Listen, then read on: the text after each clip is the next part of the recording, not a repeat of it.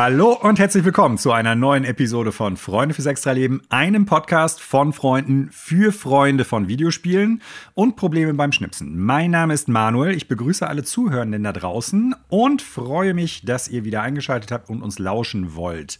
Natürlich freue ich mich ebenso darüber, dass ich wieder Daniel in Köln begrüßen darf. Moin, moin, Daniel. Guten Tag, Manuel.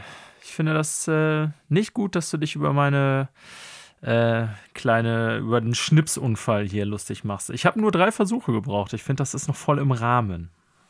Das ist es auf jeden Fall. Ich habe mich auch gar nicht darüber lustig gemacht. Ich habe ja nur gesagt, dass es Probleme beim Schnipsen gegeben hat. Ich habe ja nicht gesagt, es gibt bestimmte Leute, die es nicht können. Ich habe dich ja nicht mal erwähnt in diesem Kontext, aber da du dich jetzt selber damit äh, in Gespräch gebracht hast, Gut, können wir ja natürlich gerne drüber reden. Daniel, was ist so schwer daran zu schnipsen? Vielleicht das weiß ich nicht. Ich lasse das sonst ja professionell nur machen. Eigentlich ist da gar nichts schwer dran. Ich schnipse selber ja eigentlich nie.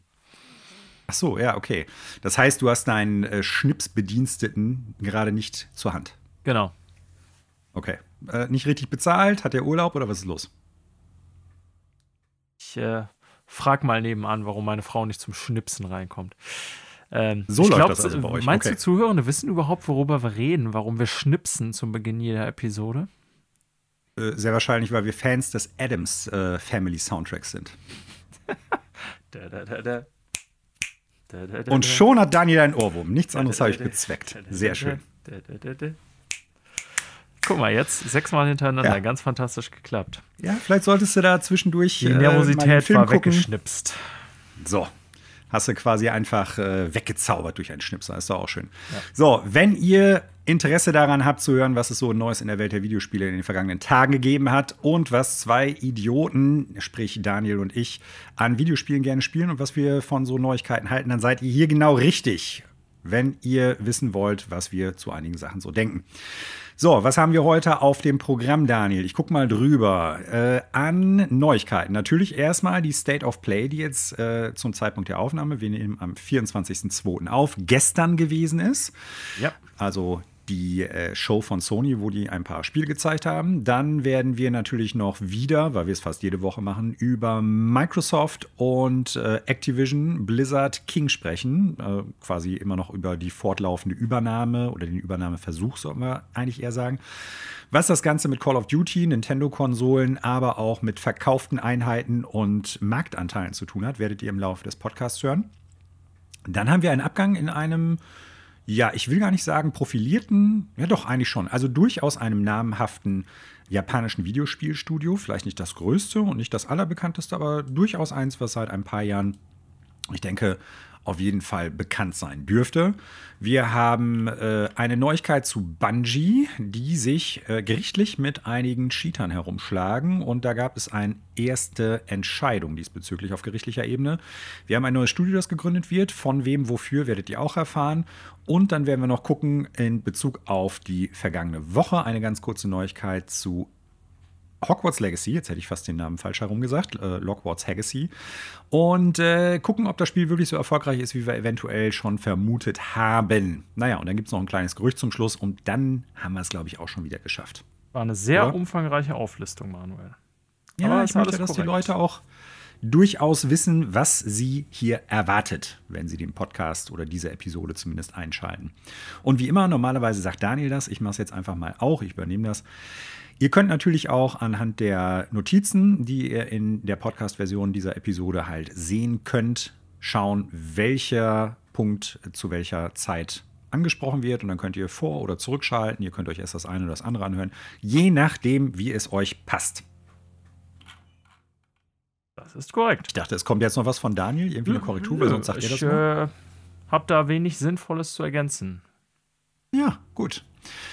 Ja, ich habe heute mal keine Frage an dich, Daniel. Also nichts Extravagantes oder so, aber wir haben hier zwei Sachen zumindest, äh, die wir mal nicht in die Neuigkeit mit reingenommen haben, die du hier vorgeschlagen hast. Und da können wir uns ja im Vorfeld so ein bisschen zur Aufwärmung drüber unterhalten. Genau, heute geht es nicht um J.K. Rowling, so viel kann ich schon sagen. Nee.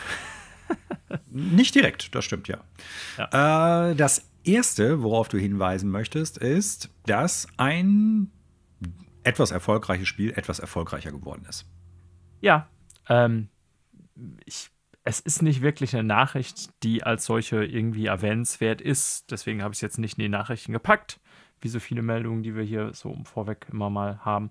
Ähm, aber da wir zwischendurch immer mal wieder gesprochen äh, haben über den Erfolg von äh, Elden Ring, äh, der ja letztes Jahr größer war als erwartet, so kann man glaube ich sagen, mhm. ähm, wollte ich nur mal hier noch erwähnen, dass Bandai Namco bekannt gegeben hat, dass sie äh, letzte Woche oder letzten Monat, wenn ich das jetzt richtig hier lese, genau, äh, den Milestone von 20 Millionen verkauften Einheiten erreicht haben, was dann Sehr innerhalb verrückt. eines Jahres ist. Das ist nicht so schlecht, sage ich jetzt mal. das ist noch untertrieben. Ja. Ich glaube, 99 Prozent aller Videospielherstellenden Menschen würden sich wünschen, dass deren Spiele so erfolgreich sind. Oder vielleicht auch nur halb so erfolgreich. Ich finde das ja verrückt, Manuel. Also du bist ja sehr viel mehr bei From Software drin und hast auch entsprechend einen Überblick, so was DLCs und so angeht. Und mhm. ich meine mich erinnern zu können, dass es ein DLC zu Bloodborne gab. Auf jeden Fall ja. ja, ziemlich umfangreich zu Dark Souls 2. Zwei Stück, glaube ich sogar, wenn ich das richtig Drei. in Erinnerung habe. Drei, okay. Mhm. Ähm, es gab ja diverse Updates, die vor allen Dingen irgendwie Balancing Patch, dies, das waren. Ich mhm. finde das nach wie vor ein bisschen überraschend, dass kein richtiger DLC, in dem Sinne so Story-DLC, für dieses Spiel angekündigt ist. Mhm. Ähm, weil ist er jetzt schon ein Jahr raus und angesichts nicht ganz Erf morgen, aber ja. Mhm. Ja, oder morgen. Äh, angesichts des Erfolges hätte ich das irgendwie fast zwangsläufig erwartet. Aber wie gesagt, du bist da der Experte, aber ähm, ich glaube, einige From Software-Titel wurden mit massiv Story-DLC versorgt, kann man so sagen. Andere fast gar nicht. Ne? Also ist schon sehr schwankend, was die so machen, oder? Sehe ich das falsch? Ja, es liegt, glaube ich, ein bisschen dran, wie du das definieren möchtest. Wenn du halt wirklich so neuen Singleplayer, Singleplayer ist natürlich jetzt auch immer so ein bisschen fragwürdig bei gerade ja, der Soulsborne-Serie. Aber ich gerade auch, Singleplayer ist eigentlich das falsche Wort. Neue Story-Content oder wie auch immer. Genau, das ist ein guter Ausdruck, äh, guter Ausdruck in dem Zusammenhang. Ne? Also neuer Story-Content, neue Inhalte quasi, die so die Welt erweitern, neue Bosskämpfe bringen, neue Geschichten, neue Subquests oder sonst irgendwie was. Das war bei allen Spielen, also Demon's Souls hatte es meines Wissens nach nicht. Da gab es immer das Gerücht, ob vielleicht der letzte kaputte Archstone noch kommen könnte. Ja, das ähm, habe ich in Ist aber meines Wissens nach nie gekommen. Ähm, Dark Souls hatte ein DLC. Ähm, Dark Souls 2 hatte drei. Dark Souls 3 hatte, Bloodborne kam dazwischen. Bloodborne hatte einen, The Old Hunters. Ach ja, Old Hunters. Äh, Dark Souls ja. 3 hatte zwei DLC-Kampagnen. Ähm, Sekiro allerdings zum Beispiel nicht. Also, außer du nimmst halt sowas wie Boss Rush-Modus und sowas mit rein. Ne? Ja, also, nee, das, das, auch genau, noch Sachen das würde ich nicht dazu Relativ spät nachgepackt, aber kein wirklich neue, keine wirklich neuen Inhalte. Und Elden Ring hatte ja jetzt auch schon vor ein paar Wochen ein größeres Update, aber ob man das jetzt auch als DLC stehen lassen möchte, weiß man nicht genau oder ist definierbar. Es sind ja die äh, Kolosseen freigeschaltet genau, worden, ja. die man vorher auch schon in der Welt gesehen hat und jetzt sind die halt auch nutzbar für PvP zusammen mit noch einigen anderen Kleinigkeiten und Balancing Patches und so, also wo dann, ich sag mal, an einigen Zahlen im Spielcode rumgedreht wird, das gab es sowieso die ganze Zeit über schon. Es gibt ein paar Leute, die davon fest überzeugt sind, dass da auch noch richtiger DLC kommen wird. Ähm, weil ich glaube, Data Miner, also Leute, die sich den Quellcode und so angeguckt haben, haben da irgendwie was rausgelesen, dass da irgendwas mit DLC 1 und DLC 2 oder so, glaube ich, drin steht. Ähm, es ist jetzt, glaube ich, da bin ich aber vorsichtig, so, dass dieses letzte Update mit den Kolosseen tatsächlich DLC 1 gewesen wäre oder sein könnte. Was dann ja vielleicht darauf hinweist, dass selbst das nächste DLC-Paket, was kommt, nicht notwendigerweise jetzt irgendwie ein neues Legacy Dungeon, neue Gegner, neue Bosse oder sowas bringt, sondern vielleicht auch nur mehr oder minder erweiterte Spielmodi oder so. Äh, es ist reine Spekulation in dem Zusammenhang. Ich habe aber ja früher schon mal gesagt, ich bin mir gar nicht sicher, ob dieses Spiel DLC kriegen wird oder ob die nicht viel lieber dann äh, schon an Elden Ring 2 arbeiten werden. Weil das Game ist so groß, ja. Die werden ja auch die Zahlen haben. Und du siehst das ja unter Umständen auch an Achievements und an Trophies, wie viele Leute haben halt diesen Boss geschafft, wie viele Leute haben dieses Ende gesehen und so weiter und so fort. Die Frage ist halt, was macht in dem Zusammenhang mehr Sinn? Dass die an was Neuem arbeiten oder dass die halt DLC, ein DLC-Paket für die Leute rausholen. Also für diesen, bei 20 Millionen Leuten, die das Spiel gekauft haben, muss man ja ganz klar sagen, ich kenne die absoluten Zahlen nicht, aber ich halte es für sehr wahrscheinlich, dass die Menschen, die wirklich alles gespielt haben, weniger als die Hälfte zum Beispiel sind. Vielleicht auch sogar weniger als ein Viertel. Ne? Und das bedeutet dann wiederum, du hast dann immer eine eingeschränkte Käuferbasis. Ähm, das stimmt. Also wir sind da jetzt äh, äh, ungeplanterweise doch auf ein äh, relativ breites, breites, nicht bright, brightest Chamber. Äh, very, very bright. Topic äh, gestoßen. Ähm, mhm. Also auf der einen Seite gebe ich dir recht, es ist jetzt auch gar nicht so, als würde ich das wollen, denn ich gehöre ja zu den Vögeln, äh, die nicht mal die Hälfte des Spiels gesehen haben. Ähm, und ich finde, so ein gerade so ein riesiges Open-World-Game, also bin ich traditionellerweise eigentlich so, dass ich sage, ich brauche da keinen DLC für. Ne? Also es gibt mhm. relativ selten äh, irgendwie Open-World-Spiele, wo ich mir denke, da ist jetzt wirklich im Nachhinein noch irgendwas, wo ich dann Bock habe, selbst wenn ich das ganze Spiel 100%et habe, dann wirklich nochmal intensiv reinzuspringen. Ähm, ja kann man drüber reden, bei welchen Spielen das sowieso überhaupt ist. Aber ich versuche jetzt gerade mal die Statistik hier zu finden. Das Irre ist nämlich bei Elden Ring, ne, das ist ja bekanntermaßen jetzt wirklich kein, ich sag mal, Darling einer nur äh, kleinen Menge von Leuten mehr oder ein Insider-Tipp oder so. Das ist ja tatsächlich äh, ein Darling der breiten Masse.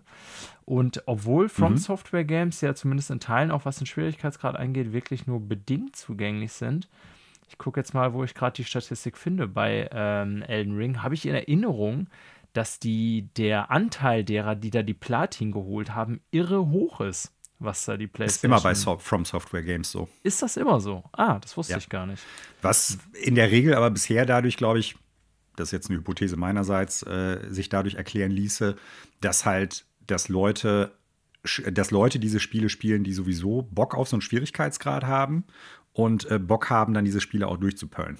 Ne? Und du wirst dann immer Menschen, also das hast du ja generell bei Spielen, auch bei Games, die leichter sind oder nicht ganz so eine hohe Eingangshürde oder so besitzen oder eine andere Schwierigkeitskurve, dass je weiter du im Spiel guckst, also wenn du jetzt Trophies hast oder Achievements, die sich an bestimmten Leveln, die du nacheinander abarbeitest oder Bossen oder so halt orientieren, dass je weiter du im Verlauf des Spiels kommst, weniger Leute, die fortlaufenden Bosse oder Level geschafft haben oder gemacht haben, weil viele vorher aussteigen. Das ja. hast du bei allen Spielen eigentlich so.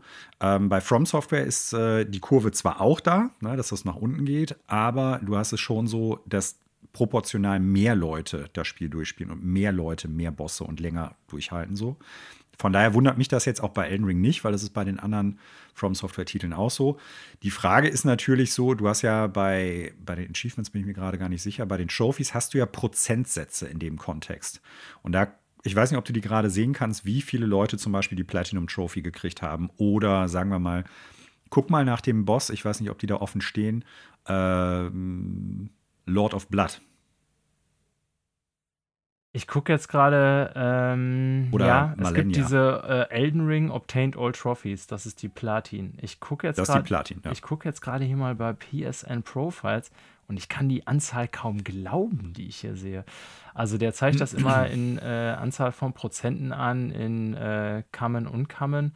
Und da steht hier bei äh, Elden Ring, ähm, ich klicke das mal an, Obtained All Trophies.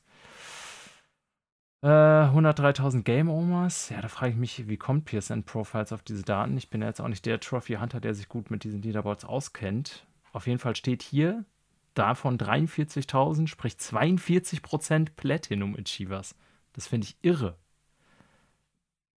Ist ist jetzt halt die Frage, woher die die Zahlen kriegen. Ne? Ist das eine Seite, wo man sich selber eintragen kann? Dann hast du es natürlich sowieso mit einer Marktverzerrung oder mit einer. Ja. Ähm, Bei PSN Profiles ist das so. Da meldest du dich, also du müsstest quasi mhm. dein PSN-Profil damit verlinken und kannst dann da quasi Trophies folgen. Ne? Also, das ist jetzt nicht der Schnitt für den gesamten äh, PSN-Spielerbestand, weil jeder, ähm, falls ihr das zu Hause nicht kennt, die, also oder nicht drauf achtet, vielleicht einfach bei Xbox oder PlayStation ist es ja so, sobald ihr das Spiel spielt auf euren Konsolen, ihr braucht ja sowieso einen Account, um euch bei äh, Nintendo, ach, äh, bei Sony oder Microsoft anzumelden ähm, wird auch die Trophäe dann mitgezählt. Ne? Und das sind hier, ja. das ist nicht die Gesamtheit, sondern das sind Leute Nein. offensichtlich, die über PSN-Profiles das tracken. Aber da ist, da könnte man sagen, okay, das sind die besonders Engagierten, aber das ist halt, äh, ja. Ja, du, du wirst deine Daten. Du wirst da in den Daten auf jeden Fall eine Verzerrung haben, weil du ja nicht mehr alle Leute damit abgreifst, die du im PSN oder halt beim Xbox, ähm, wie heißt das, Xbox Live hast, sondern der, du hast halt ein Subset von Menschen, die höchstwahrscheinlich, sage ich jetzt mal, theoretisch engagierter mit dem Spiel umgehen könnten, weil sie sich auch die Zeit genommen haben, generell äh, die Sachen da bei der Seite hochzuladen. Ne? Das heißt, die haben schon ein ja. Vested äh, Interest, die haben schon ein besonderes Interesse zu gucken, ähm. Vielleicht irgendwie. viele Trophäen zu kriegen oder sowas. Ja, ja. Ne? Also, also, das werden deshalb lässt sich Leute, das die sich da jetzt anmelden, eher Trophy Hunter sein auch. Das gebe ich genau, das ist nicht repräsentativ. Äh, müsste man mal gucken. Trotzdem mal, ist mal sehen, der Anteil ich hoch. Ich meine bei 10% oder so. Ich finde die Daten jetzt, glaube ich, gerade nicht. Aber ich habe so eine Erinnerung, dass 10% der Spieler auf PlayStation, betrifft das dann, weil da achte ich nur drauf, äh, die mhm. Platinum-Trophäe geholt haben. Was ich immer noch sau viel finde bei so einem Spiel. Mhm. Naja. Ja, aber um jetzt, äh, jetzt haben wir eigentlich schon die, die nächste Büchse in diesem Thema aufgemacht. Genau, um nochmal zur vorherigen zurückzukommen. ja. Ich bin mir nicht sicher, ob die überhaupt so ein DLC-Paket machen werden, weil das Spiel ist schon riesig genug. Ja, so. Ne? also, also, das meine ich. Ich, ich würde spielen, ich würde mich freuen, klar. Aber ähm, das ist, weiß ich nicht. Das Spiel braucht es nicht. Das verkauft sich so. Und äh, selbst wenn du jetzt irgendwie sagst, 50 Prozent aller Menschen haben alles in Elden Ring gespielt, ich lehne mich mal aus dem Fenster, dann hast du locker 150 Stunden da trotzdem reingepackt. Ne? Ich würde ein DLC-Paket kaufen. Ganz deutlich kann ich das hier sagen. Also ich bin ja super Fan von dem Spiel.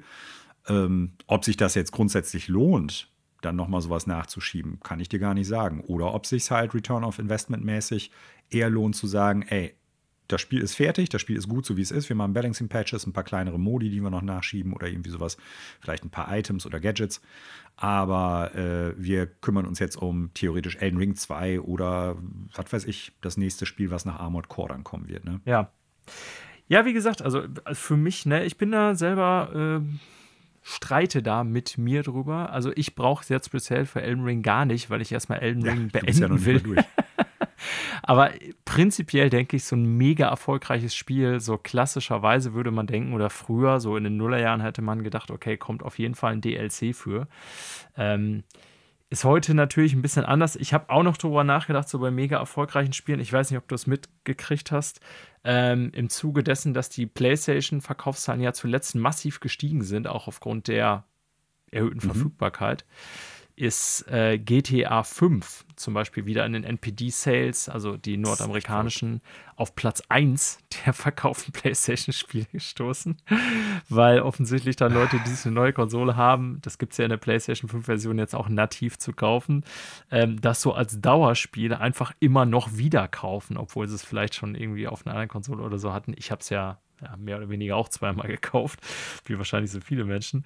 Ähm, also ist natürlich anders veranlagt, das Spiel, ne? weil das lebt ja von seiner Online-Struktur. Man kann ja schon eigentlich bei GTA 5 von einem Live-Service-Game sprechen. Und ich glaube, ja. da wollten die ja äh, logischerweise Elden Ring auch nie draus machen, obwohl das ja eine Multiplayer-Komponente sogar eine durchaus bedeutsame hat, wie du vorhin schon gesagt hast. Und viele das auch, glaube ich, durchaus im Multiplayer gespielt haben.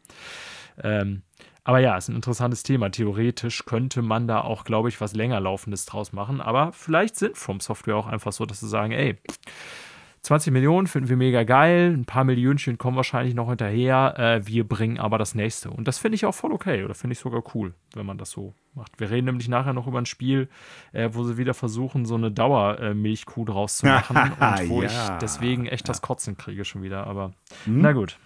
Das dazu haben wir doch äh, überraschend lange drüber geredet, über die Strategie von From Software und über die äh, verrückt hohen äh, Platinum-Trophäen. Ich, ich, wusste das nicht bei Soft From Software Manuel, dass die immer so hoch sind, mhm. aber wenn ich so drüber nachdenke, erscheint mir das sehr logisch, denn äh, es gibt ja durchaus viele Leute wie dich, Ingo hatten wir auch zu Gast, die, wenn dann mal ein From Software-Spiel rauskommt, das auch wirklich inhalieren. So, ne? Ja. Und ich glaube, da sind nicht wenige bei in der Fanbasis, ja. die das dann machen. Ne? So, und dann hatten wir noch äh, ein kurzes Update, Ja. Daniel. Ja, das Und will ich. zwar haben wir uns letzt, Ja, ja, sag, sorry. wir haben uns letzte Woche ja die Frage gestellt, inwieweit die Aussage von Ubisoft-Chef Yves Guillemot äh, jetzt zu lesen ist, ob die E3 jetzt stattfinden wird oder nicht. Denn wir erinnern uns zurück, vergangene Episode haben wir berichtet, dass Ubisoft auf jeden Fall dabei sein wird auf der E3, wenn sie denn stattfindet. So, und da haben wir schon gedacht, so, was heißt das jetzt? Also ist das jetzt sicher, dass die stattfindet oder nicht? Weil Sony, Nintendo und Microsoft haben gesagt, wir tauchen da nicht auf, wir machen unsere eigene Party oder halt gar nichts. Und äh, ja, wir haben jetzt ein kleines Update dazu gekriegt. Also äh, Ubisoft wird dabei sein. Ja. Ja, nicht nur wir fanden das, oder nicht nur ich fand die Aussage irgendwie seltsam. Äh, offensichtlich haben da viele äh, im Bereich der Videospielmedien auch ein bisschen irritiert reagiert und äh, GameIndustry.biz hat dann mal nachgefragt, äh, wie das zu verstehen sei und äh, ihnen wurde von äh, ihrem einer Ubisoft-Ansprechperson, Pressekontakt gesagt, ja, wir werden dran teilnehmen. Es geht nur noch darum, dass wir finalisieren, welche Spiele wir zeigen, äh, was bla bla bla. Es ist ein toller Moment der Industrie, an dem alle zusammenkommen, das übliche PR-Gelaber. Ähm, sie sind auf jeden Fall dabei. Ja, äh, interessanterweise, ich wusste das gar nicht, äh, ist äh, die E3 wird organisiert von äh, Reed Pop. Ja, also das ist Ja. ja. Inhaber der Rechte E3, auch der Marke, das ist ja eine eigene Marke, ein Trademark, wie ihr euch vorstellen könnt, ist ja die äh, ESA, nicht die European Space Agency, äh, Agency, damit ich den Witz gleich wieder hier aus dem Wind aus dem Segel nehmen kann, Manuel. Ich finde den. Witz ja gut. Ja, ich auch. Ähm, Der kommt ja auch von mir. Genau, aber Organisator ganz konkret ist wohl ReadPop jetzt aktuell, äh, die wiederum auch äh, Rausgeber von GameIndustry.biz sind, was mir gar nicht bewusst war. Aber das nur so als Side-Fact. Nun ja, also E3 wird stattfinden. Ubisoft nimmt schon mal dran teil und damit hätten wir auch schon mal irgendwas, was wir besprechen können, wenn die E3 ist. Wir haben nachher auch noch ein Gerüchtchen, Manuel, ein weiterer Hersteller offenkundig plante, einiges zu zeigen. Also vielleicht wird es im, Sommer- im Sommer doch nicht so, so eine Dürre an E3-News, wie wir befürchtet hatten. Nö. Also wäre natürlich schön auf irgendeiner gewissen Ebene. Ne? Und äh, wir haben ja auch schon gesagt, vielleicht wird es auch so sein, dass die nicht auf dem Showfloor der E3 sind, die drei großen, aber irgendwie eine eigene Präsentation zeitnah machen. Und dann wird sich für uns hier, die wir nicht in LA sind, äh, vielleicht doch ja, das Ganze immer noch ein bisschen wie eine normale alte E3 anfühlen. Ja. Gut. So, so viel vorweg.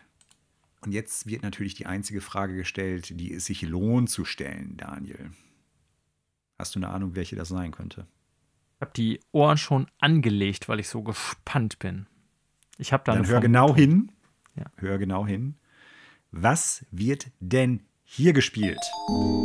Bada. Und ich äh, würde mal sagen, fang du einfach mal an. Das mache ich Denn doch ich lese gerne. hier, du hast ein Spiel beendet. Und da interessiert mich natürlich deine Meinung. Welches könnte es wohl sein? Ja, äh, tatsächlich. Destiny, du hast Destiny durchgespielt. Destiny beendet, ja. Gott, ey.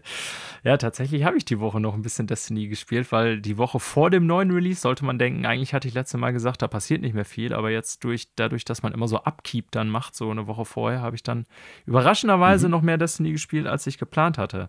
Wie auch immer, ähm, beendet habe ich nicht Destiny, ich habe äh, ähm, Dead Space beendet. Und zwar nicht wie angekündigt letzten Sonntag nach der Aufnahme, sondern eine Nacht später, letzten Montag, ging dann doch noch ein bisschen länger, als ich dachte.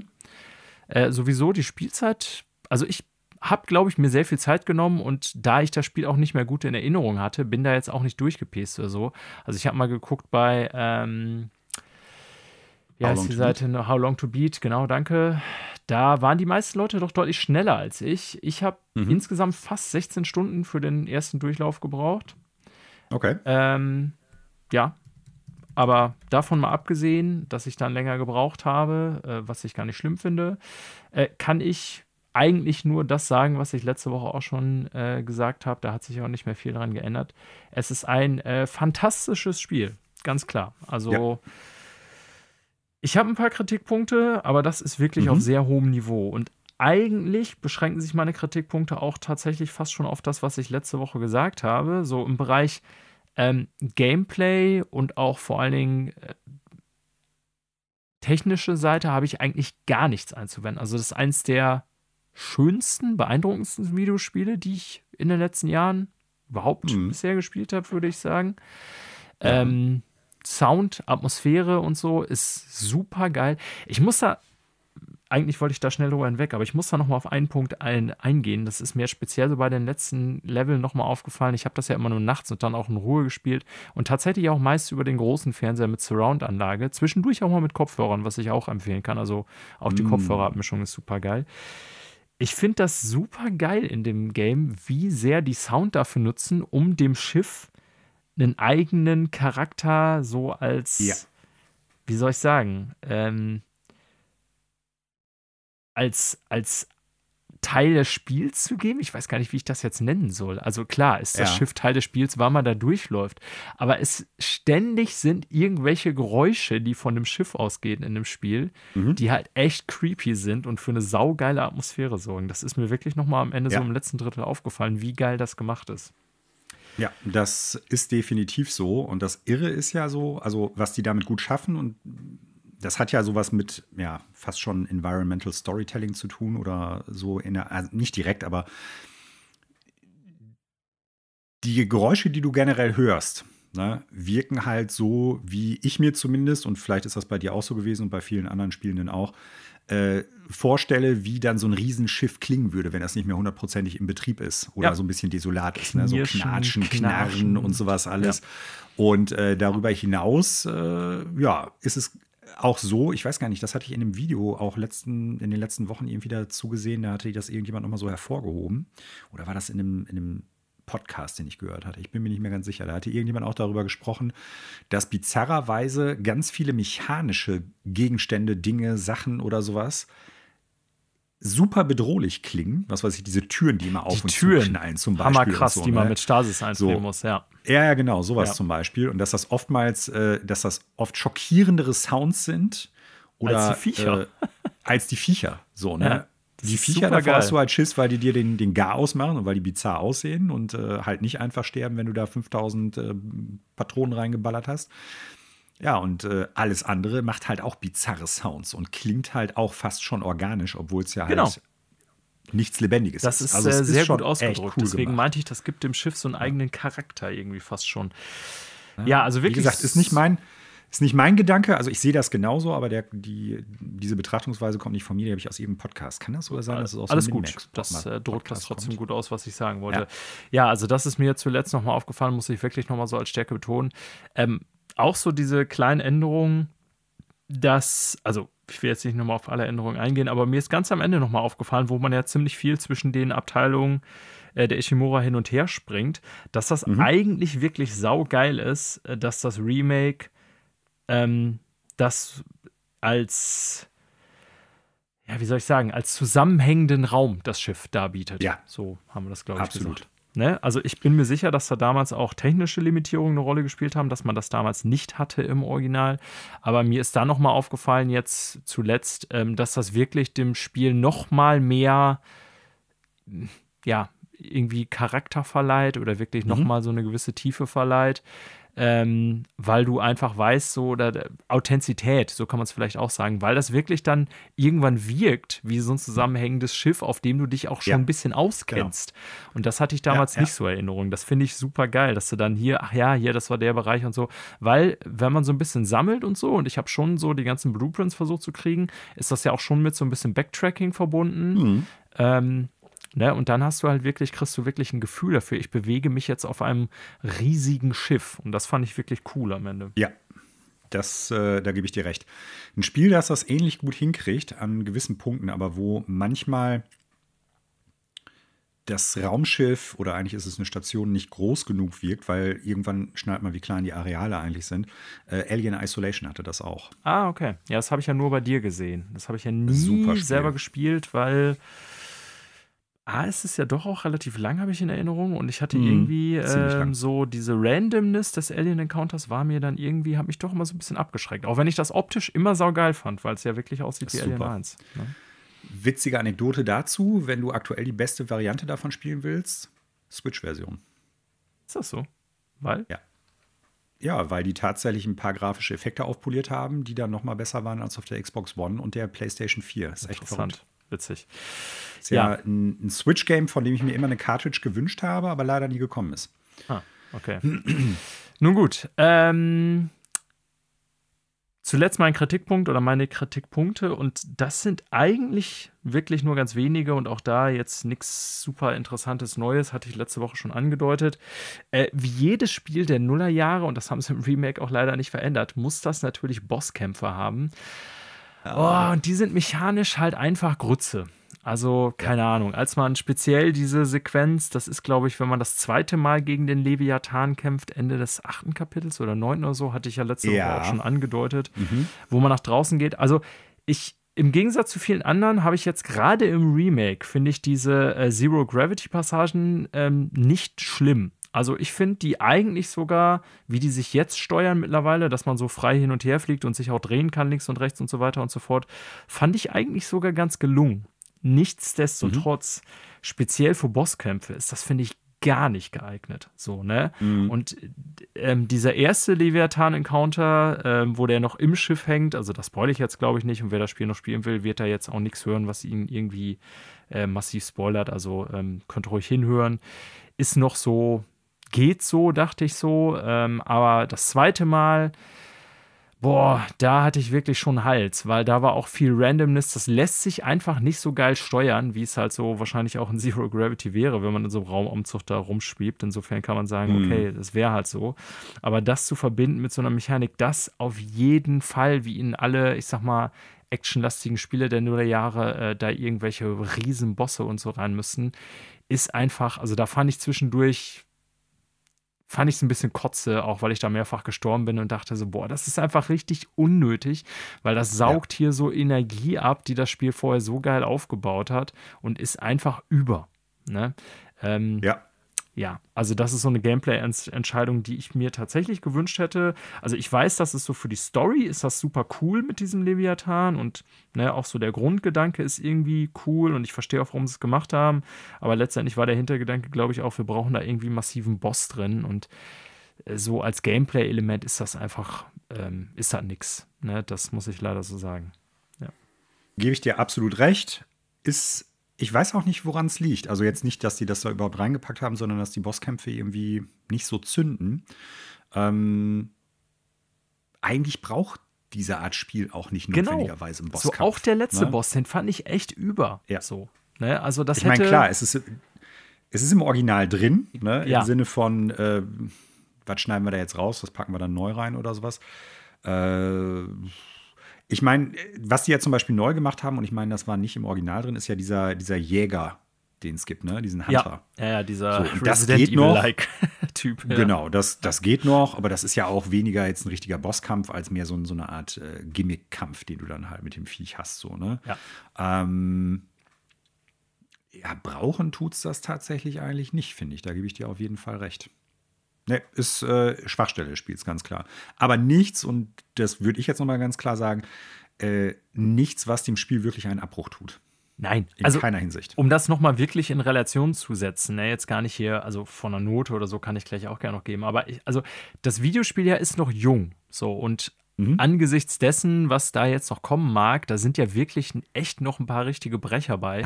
ah, ja. Nichtsdestotrotz würde ich schon jetzt sagen, dass Dead Space, also bei mir, als auch, ich glaube, generell äh, durchaus in der Wahrnehmung der Videospiellandschaft, Landschaft, äh, gute Chancen hat, das Remake äh, in den Top 3 bis Top 5 des Jahres auf jeden Fall aufzutauchen. Also Anders gesagt, es stehen noch eine Menge Brecher an dieses Jahr, aber das Spiel müsste für mich auch erstmal geschlagen werden. So ein rundes ja. Erlebnis, finde ich, ist das insgesamt. Und äh, ich weiß gar nicht mehr, wie du das ausgedrückt hast, dachte ich so am Ende drüber nach. Du hast, ich glaube, irgendwie gesagt, dass das schon so für dich irgendwie, ich weiß, hattest du das Wort Goldstandard benutzt, was Remakes angeht, oder hattest du das geschrieben? Mhm. Ich glaube, in der Gruppe hattest du das bei uns geschrieben irgendwie. Ähm, ja. Da muss ich 100% zustimmen. Also auch Remakes oder ähm, Reimaginings, weiß ich nicht, ob man es schon so nennen kann, soweit, aber wahrscheinlich würde man es eher Remake nennen. Wir streiten immer, wo beginnt das eine, wo endet das andere. Mm. Ist auf jeden Fall mehr als ein Remaster, da sind wir uns einig.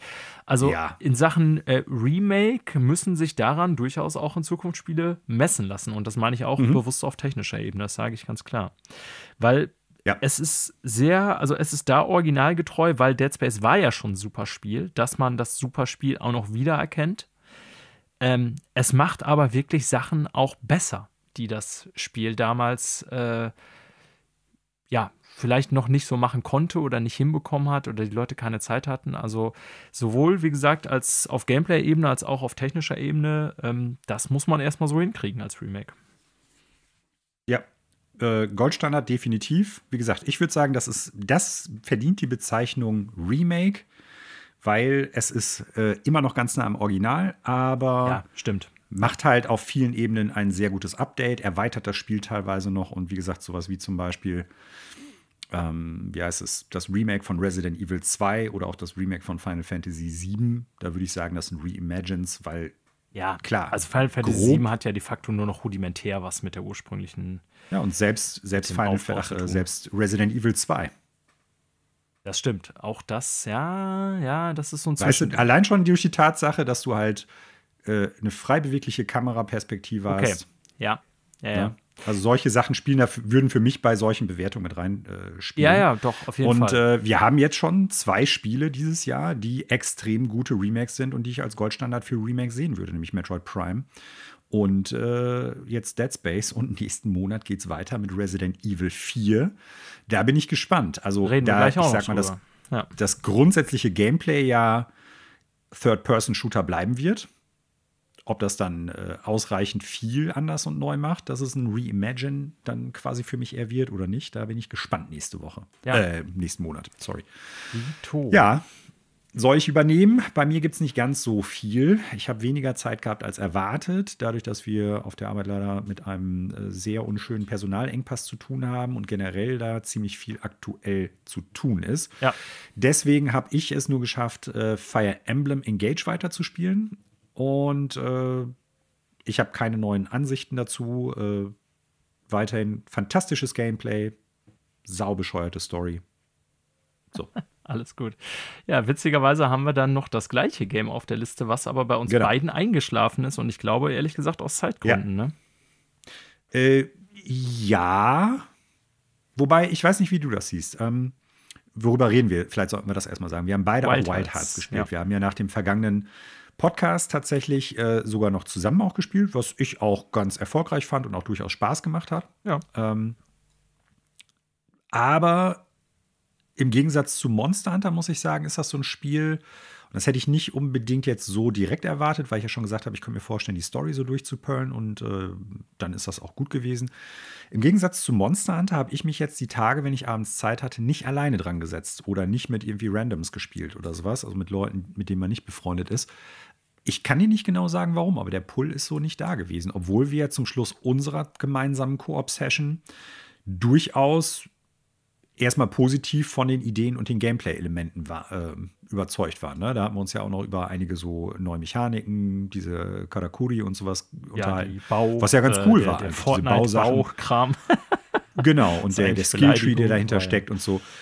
Also, äh, ja, warum ich das Ganze jetzt sage, ist, bei mir hat es daran auch ein bisschen gehapert, dass äh, irgendwie, ja, ich keine Lust hatte, das jetzt alleine oder mit Fremden zu spielen. Und äh, da einfach jetzt aus unserer Clique heraus, sag ich mal, oder aus unserer Spielergruppe kein Impuls mehr kam. Kein Impuls gekommen ist. So, ja. ne? Das war so der Grund. Also ich hätte Zeit gehabt, verstehen. statt Fire Emblem Wild Hearts zu spielen. Ah, okay. Aber ja. irgendwie, ja, es ist ja eine Entscheidung. Ich hätte ja das andere Spiel auch spielen können. Ne? Ja. Aber irgendwie ist da halt nicht so richtig. Äh, Ne, da ja, war nicht so der, der Pull. Impuls fehlte. Das genau. Also ich bin tatsächlich die Woche dann jetzt nicht mehr so wirklich dazu gekommen. Ich hatte dann irgendwie, wann haben wir das gespielt? Montag oder wann war das? Sonntag oder Montag? Oder ne, Montag war es von mhm. Arbeiten, Sonntag haben wir es, glaube ich, gespielt. Genau, Sonntag ähm, hatten wir ja zum Beispiel mal Dienstag drüber nachgedacht, aber Dienstag, äh, weil als meine Frau dann aus dem Urlaub wieder kam, haben wir es tatsächlich nicht geschafft, weil es so spät war und ich erst irgendwie 10 Uhr mit allem durch war. Äh, und dann wieder zur Arbeit, ach, äh, wieder so langsam ähm, mich schon arbeitsbereit machen musste quasi. Also mhm. sprich, bei mir lag es tatsächlich daran, dass ich zwischendurch jetzt nur, nachdem ich Dead Space beendet habe, wir nehmen ja heute wieder ein bisschen früher auf am Freitag, nur mal zwischendurch so ein bisschen bei Destiny immer wieder mal eine Mission gemacht habe, um mal so Sachen zu sammeln, äh, die jetzt nächste Season nicht mehr da sind, so einige Waffen. Dann mhm. immer so, keine Ahnung, für eine halbe, dreiviertel Stunde. Was man prinzipiell auch bei Wild Hearts machen kann, mal eben so eine Mission. Ich habe auch noch mal so eine Nebenmission ja. gemacht. Ne? Aber klar, der eigentliche Reiz besteht schon daraus, sich mit mehreren zu verabreden. Ähm, und dafür dann irgendwie zwei, drei Stunden sich auch Zeit zu nehmen. Ähm, das hat es bei mir jetzt diese Woche abends einfach tatsächlich nicht mehr gegeben, ungeplanterweise. Ähm, aber ich kann das schon verstehen, was du, äh, was du ansprichst. Also ich bin auch gespannt, wie das jetzt weitergeht. Ich meine, bei mir sind die schlechten Vorzeichen jetzt auch dadurch, dass Destiny rauskommt, sowieso nochmal. Wobei ich auch da sagen muss, naja, also die große Destiny-Erweiterung, das sind dann schon immer so, dass man irgendwie so zwei, drei Wochen am Stück da mal länger spielt. Aber das ist jetzt auch nichts irgendwie, wo man dann sechs Monate am Stück nichts anderes spielt. Also heute zumindest mhm. nicht mehr bei mir. Früher hätte ich das vielleicht gemacht, weil ich dann irgendwie mit jedem Charakter das Maximum gespielt habe. Aber Wild Hearts, also meine Eindrücke, sage ich jetzt mal nach so, was habe ich jetzt insgesamt gespielt bisher? Vier Stunden oder so, länger auch nicht. Mit dir so drei knapp vielleicht, hätte ich jetzt mhm. mal gesagt. Also, wenn das Spiel funktioniert, macht es richtig Spaß. Und ich finde, dann sieht es auch schön aus, weil diese Monster mhm. Hunter-Formel, die funktioniert halt einfach. Ne? Also, gerade mit mehreren, ja. dass du dann auf so ein Viech einklopfst und die Viecher sehen ja auch schon in Wild Hearts ganz cool aus. Ähm, ja, das sind coole Designs auf genau, jeden Fall. Ne, das, das funzt halt einfach. Damit kannst du mich auch wahrscheinlich immer wieder abholen. Ne? Auch wenn ich dann mhm. irgendwie zum Beispiel bei Rise zwar schneller abgekühlt bin als bei World und bei World auch nicht mehr so lange gespielt habe wie schon bei anderen Teilen. Aber prinzipiell, äh, immer wenn ein neuer Monster Hunter rauskommt, kannst du mich damit abholen und das funktioniert hier auch. Ähm, man muss natürlich schon sagen, also hattest du letzte Woche auch schon erwähnt und sind auch meine persönlichen Eindrücke, es ist halt sehr nah dran vom Kernprinzip. Ne? Es ja. ist jetzt zufällig dieses asiatische Setting, was wir irgendwie auch beim letzten Monster Hunter Teil hatten, was jetzt nicht heißen muss, dass die das Design sonst ähnlich ist, weil es kommt ja zum Beispiel auf die Viecher an und die sehen jetzt schon irgendwie anders aus, als man das bei Monster Hunter kennt. Mhm. Aber so dieses ganze Prinzip ist schon natürlich durch und durch Monster Hunter. Ne? Es gibt halt diesen Bauaspekt, so, aber auch, dass du so eine Hubworld hast, wo du dann Leute anlaberst und dir Quests anholst und dann irgendwie Ausrüstung kaufst und so, das ist alles sehr Monster Hunterig. Ähm, muss nichts Schlechtes sein. Ne? Keine Ahnung. Es gibt ja durchaus viele andere Spiele, die sich auch untereinander ähneln oder Genres. Ja. Ähm, also das an sich würde ich jetzt mal so gar nicht als Kritikpunkt nennen. Aber ich muss schon sagen, du spielst ja auf Series X und ich auf PlayStation 5. Mhm. Das Crossplay hat auch soweit ganz gut geklappt, alles in Ordnung. Ich habe dazu jetzt noch keine äh, technische Analyse irgendwie gesehen von Digital Foundry oder IGN oder was weiß ich. Aber ich muss schon sagen, auf PS5 zumindest, ich spiele im Performance-Modus, hat das teilweise echt noch merkliche Slowdowns. Das ist mir schon negativ mhm. aufgefallen, muss ich ganz klar sagen. Also, ich hatte ja letzte Woche gesagt, dass ich äh, so keine Ruckler bisher da irgendwie sehen konnte. Das hat sich jetzt, als wir das letzte Mal weitergespielt haben, so nicht mehr gehalten. Also die das kann ich so nicht mehr aufrechterhalten, weil da gab es durchaus Ruckler. Ob das jetzt mit dem Online-Game Ja, gut, das weiß ich jetzt auch Crossplay, nicht. das weiß ich jetzt nicht. Nee, aber ich hatte aber das selbst, auch Single. also ich hatte das ja, auch solo. Ja, fällt mir jetzt Und selbst ja. wenn das nicht so wäre, wenn das halt flüssig laufen würde, äh, wir haben, und das habe ich letzte Woche ja schon gesagt, ganz viele andere grafische Fehler, ne, wo irgendwie was flickert, was flackert, äh, irgendwie eine ne, ne besondere, was weiß ich, die Lichtverhältnisse erst nachgeladen werden oder sowas, nachdem du ja schon ein paar Minuten im Areal bist oder so. Das ist einfach noch nicht wirklich poliert. Das grundsätzliche Gameplay, würde ich sagen, ist halt schon rund. Der Gameplay-Loop funktioniert, das hast du ja auch gerade schon gesagt. Ähm, und für mich ist das auch echt kein kein Punkt, also diese grafischen Fehler, die da teilweise auftauchen, dass ich jetzt sage, deshalb spiele ich es nicht weiter. Bei mir ist es wirklich so gewesen, ich hätte es weiterspielen wollen und hätte auch, wenn jemand gesagt hätte, er ist Bock heute Abend eine Runde Wild Hearts zu zocken, hätte ich sofort gesagt, ja. Ne? Und da ist das Ganze so ein bisschen bei mir einfach zusammengebrochen, dass der Impuls aus unserer Spielergemeinschaft nicht unbedingt so da gewesen ist. Ja, kann Was kein Vorwurf jetzt ist an äh, alle, mit denen wir jetzt irgendwie zocken oder so, überhaupt nicht. Ich hätte es ja auch machen können, ich habe es ja auch nicht gemacht. Ne? Ich habe ja auch nicht gesagt, ey, Ja. wer ist heute Abend bei einer Jagd bei Wild Hearts dabei? Ja, ja, nee, verstehe ich schon. Also So.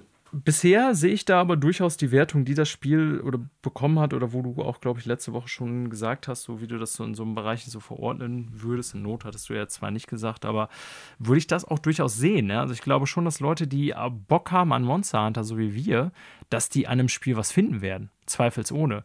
Ihr solltet jetzt nur, glaube ich, nicht das nächste große Ding erwarten. Und vor allen Dingen, was ich halt dann ein bisschen enttäuschend fand, weil es eben PS5 irgendwie auch ist und Xbox Series X, Mhm. ähm, so den nächsten grafischen Schritt. Man kann jetzt drüber diskutieren, Das ob das nicht an einigen Stellen deutlich besser aussieht als Rise. Ja, an einigen Stellen ja, Mhm. aber an anderen ehrlich gesagt auch nicht. Ne? Also, Mhm. und Rise ist ein Switch-Game. Also, ja, ähm, Also als, als Rise schon, Ja. das würde ich sagen, aber nicht als World.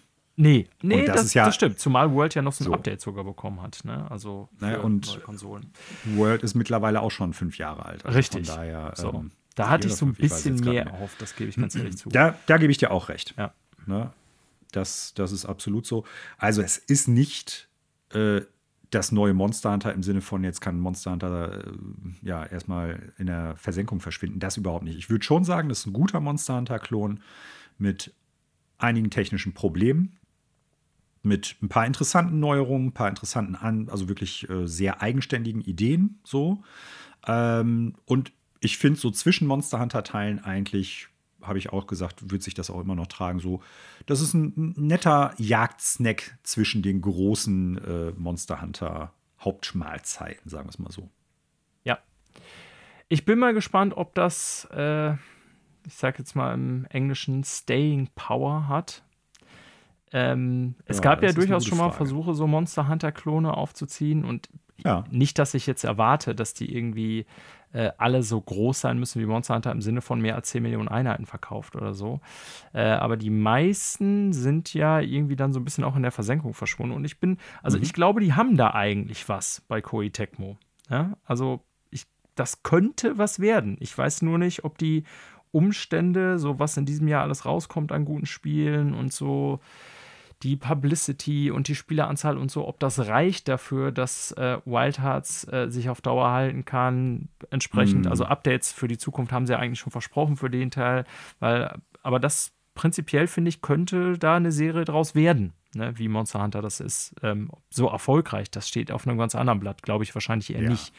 Ähm, aber es ist ja durchaus schön oder auch legitim, wenn es mal äh, Alternativen zu einer Serie gibt und nicht ein komplettes Absolut. Genre quasi alleine durch eine Serie abgedeckt wird. Ja. Genau. Und äh, ich finde die Alleinstellungsmerkmale, die das Spiel hat, die finde ich auch durchaus interessant. Ja. Also ich finde der, also einige Aspekte des Kampfes und des Kampfsystems und der Bewegung und sowas fühlen sich auch schon sehr anders an, obwohl ich jetzt auch so eine Art Großschwert spiele. Ne? Also wo man es dann, wenn man die Waffe halt in Monster Hunter kennt, auch ganz gut vergleichen kann. Ähm, ich finde schon, dass das eine eigene Identität hat.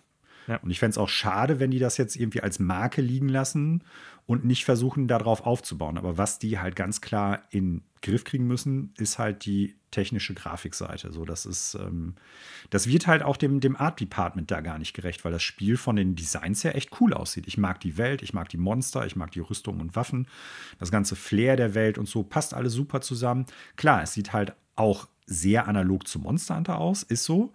Ne? Aber das liegt, glaube ich, auch so ein bisschen äh, der Tatsache geschuldet, dass es halt Riesenmonster sind, gegen die du kämpfst, mit Fantasiewaffen und sowas. Ähm, ja, ich, also ich hoffe, dass das Spiel ausreichend erfolgreich ist, dass die ersten sagen, wir bleiben am Ball, was die technische Umsetzung betrifft. Und vor allen Dingen, dass sie sagen, ähm, wenn es irgendwann mal den zweiten oder nächsten Teil gibt oder irgendwie ein großes Update oder sowas, also dass die da am Ball bleiben. Also ich, ich fände das ganz cool. Ja. So, auf jeden Fall. Korrekt. Ja, ich glaube, das war es dann auch erstmal mit unserem Wild Hearts Eindruck, mit unseren wenigen, ne? Aber Ja. ja. Also ich denke, wenn wir es weiterspielen sollten, die Tage oder vielleicht in den nächsten Wochen, kann ja auch sein, dass man das zwischendurch mal reinschmeißt oder so, dann äh, werden wir da bestimmt noch von berichten. Aber das ist erstmal so, ich glaube, ein guter Abriss. Also ich würde den Story Mode auf jeden den Fall schon beenden wollen. Ne? Ich auch. Ja. Vor allen Dingen, weil du ja diese, diese gemeinsame äh, Progression hast, ne? dass Genau. du sagen kannst, wenn du halt online kooperativ spielst, dann spielt, spielen beide die Story durch. So. Ja. Oder drei Leute theoretisch auch. Ich finde das ganz gut. Das ist eine Sache, die Monster Hunter auf jeden Fall übernehmen sollte. Das ist Eine korrekt. Sache, die ich dazu noch eben sagen möchte, so von wegen, was kann vielleicht Monster Hunter auch durchaus von Wild Hearts lernen. Ähm, mir ist im Nachhinein, nachdem wir letztes Mal gespielt haben, aufgefallen, was du ja nicht jetzt in Wild Hearts mehr hast, was du ja in Rise hattest, dass du ja überall hochklettern konntest, mehr oder weniger mit den Wirebugs. Ne? Also, dass Ja, du ja das. Zelda-mäßig quasi überall hinkommst. Und ich muss sagen, das ist eine Sache, die hat mir gar nicht gefehlt. Was mir schon gefehlt hat, ist halt das Reittier. Der Genau, dass man sich schneller, schneller von A kann. nach Das ist mir auch kommt. direkt aufgefallen, schon nach vier Quests, ne? dass du einfach schneller von A nach B kommst, ja.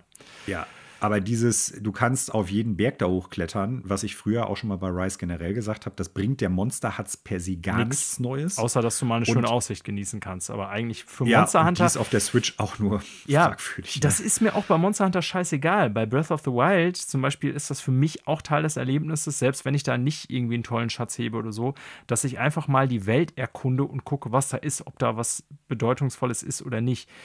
Bei Monster Hunter oder ähnlichen Spielen jetzt Wild Hearts, ne, das spiele ich, ich springe in die Karte rein, will zu dem Monster, will das Monster schnetzeln und will das nächste Monster legen. Also Mhm. ist eine völlig, ne, es gibt ja diese Collectibles auch bei Rise, wo du dann irgendwie Schriftrollen findest und so, ist auch ganz nett. Ja, ja. Aber das ist alles so, ich finde, das braucht so ein Game irgendwie nicht. Und dieser Wirebug-Mechanik, ne, also ich meine, Collectibles und so optional ist ja alles okay. Das ist dann für Leute, die Bock haben, sowas zu sammeln, sollen sie drin lassen. Aber die Wirebug-Mechanik, hattest du ja auch schon vorher mal gesagt, da wollten die dir das ganze Spiel drum entwickeln. Und man kann jetzt drüber streiten, ob das in einem Kampf wirklich ein Zugewinn ist oder nicht. Aber dass du irgendwie dadurch ähm, die Welt besser erkunden oder von A nach B kamst oder so, kann ich jetzt echt nicht sagen. Da war wirklich dieses Reittier die größte Neuerung oder die beste. so, Die beste ne? auf jeden Fall. Ja, ich würde sogar sogar noch weitergehen und sagen, mir gefällt so die, die Welt in World und Wild Hearts, was das betrifft, besser, weil ich hatte bei Rise immer das Gefühl, ja, alles klar, dadurch, dass wir halt die Mechanik haben, du kannst theoretisch mit dem Wirebug überall hoch und du kannst die Wände so ein Stück hochlaufen und dich dann abstoßen Ja. oder mit dem Wirebug hochklettern. Wir müssen halt die, die Architektur, die Geometrie der jeweiligen Karte oder der Welt daran anpassen. Und ich fand, das wirkte, ja, weiß ich nicht, das wirkte weniger organisch. Ja. Das, das klingt jetzt irgendwie bescheuert, weil eigentlich ja in der realen Welt es organischer sein sollte, dass du überall äh, langlaufen könntest ne? oder überall hochgehen kannst, wenn du eine Leiter dabei hast oder irgendwie einen Enterhaken oder sowas. Aber ähm, die, die, das, also wie das, wie die Welt per se designt ist, jeweils, die Karte, das musste halt dazu passen, dass du überall hochkommen musst. Das heißt, du musst überall immer mal wieder eine Plattform haben, die dann da irgendwo ist. Und äh, da würde ich mir eher wünschen, dass die wieder einen Schritt zurück zu Rise, äh, zu, zu World machen und sagen, du kannst zwar nicht überall hoch, aber hast im Endeffekt eine, eine, eine Welt, die, ich sag mal, kohärenter dadurch wird. Ja. Und das zum Beispiel hat jetzt Wild Hearts meines Erachtens nach auch. Noch eine Sache, die ich cool finde in Wild Hearts, äh, wenn die Monster stiften gehen, dann siehst du halt in der Regel, gerade je größer die sind, desto mehr davon, ähm, wo die langgelaufen sind, weil da halt Sachen plattgewalzt sind. Ja, Irgendwelche stimmt. Bäume umgerissen oder sowas. Das ist eine coole Idee. Das fände ich bei, beim nächsten Monster Hunter auch sau cool, wenn die das machen würden. Ne? So ein Devil Joe, der dann irgendwie Fersengeld gibt, weil er irgendwo was fressen will und der pflügt dann da erstmal eine Schneise durch den Wald oder sowas. Das wäre richtig, richtig cool. Gebe ich dir recht. Ja, nächste Woche, wir halten ja immer so ein bisschen im Blick auch, was haben wir letzte Woche darüber gesprochen, was spielen wir. Bei mir gibt es natürlich nächste Woche quasi nur ein neues Spiel, weil äh, die Metroid Des- Prime? Ja, nee. Äh, Ja, also das kommt Ende nächster Woche. Ich weiß dann nicht, äh, zu Okay. wie viel ich kommen werde, aber offizieller Release der physischen Edition ist ja am 3.3., wenn ich das richtig sehe. Ähm, Die übrigens an vielen Stellen ausverkauft ist. Ich weiß nicht, ob du die Ja, Meldung mitgekriegt Das hast. muss sehr erfolgreich sein Ja. gerade. Oder einen sehr, sehr kleinen Printrun haben, ne? Letzteres. Also ich habe tatsächlich von dem Händler, wo ich bestellt habe, die E-Mail bekommen, äh, dass doch vielleicht einige ähm, auf die englische Variante umsteigen sollten, weil die USK-Variante überall äh, so knapp ist, weil die meinten, die bekommen sehr viel weniger, als sie gedacht hätten und empfehlen dann, weil die verkaufen immer beide Versionen, auf die englische umzusteigen. Äh, fand ich ganz interessant, habe ich auch schon lange nicht mehr gehabt. Ja, wie auch immer, ähm, nächste Woche Metroid Prime vielleicht bei mir, oder hast du ja auch schon einiges gesagt, aber ich werde vor allen Dingen nächste Woche Wir wissen, nein. Nee, nee. Wenn Destiny Ich werde rauskommt. genau nur die Destiny-Kampagne spielen und werde dann was zur Lightfall-Kampagne sagen. Genau. Ja. Cool. Dann beenden wir dieses Segment mit Was wird denn hier gespielt und kommen zu den Neuigkeiten aus der Videospielbranche. Machen wir das. Und wir fangen mit der großen Neuigkeit an, beziehungsweise mit dem großen Ding, Daniel, dem State of Play.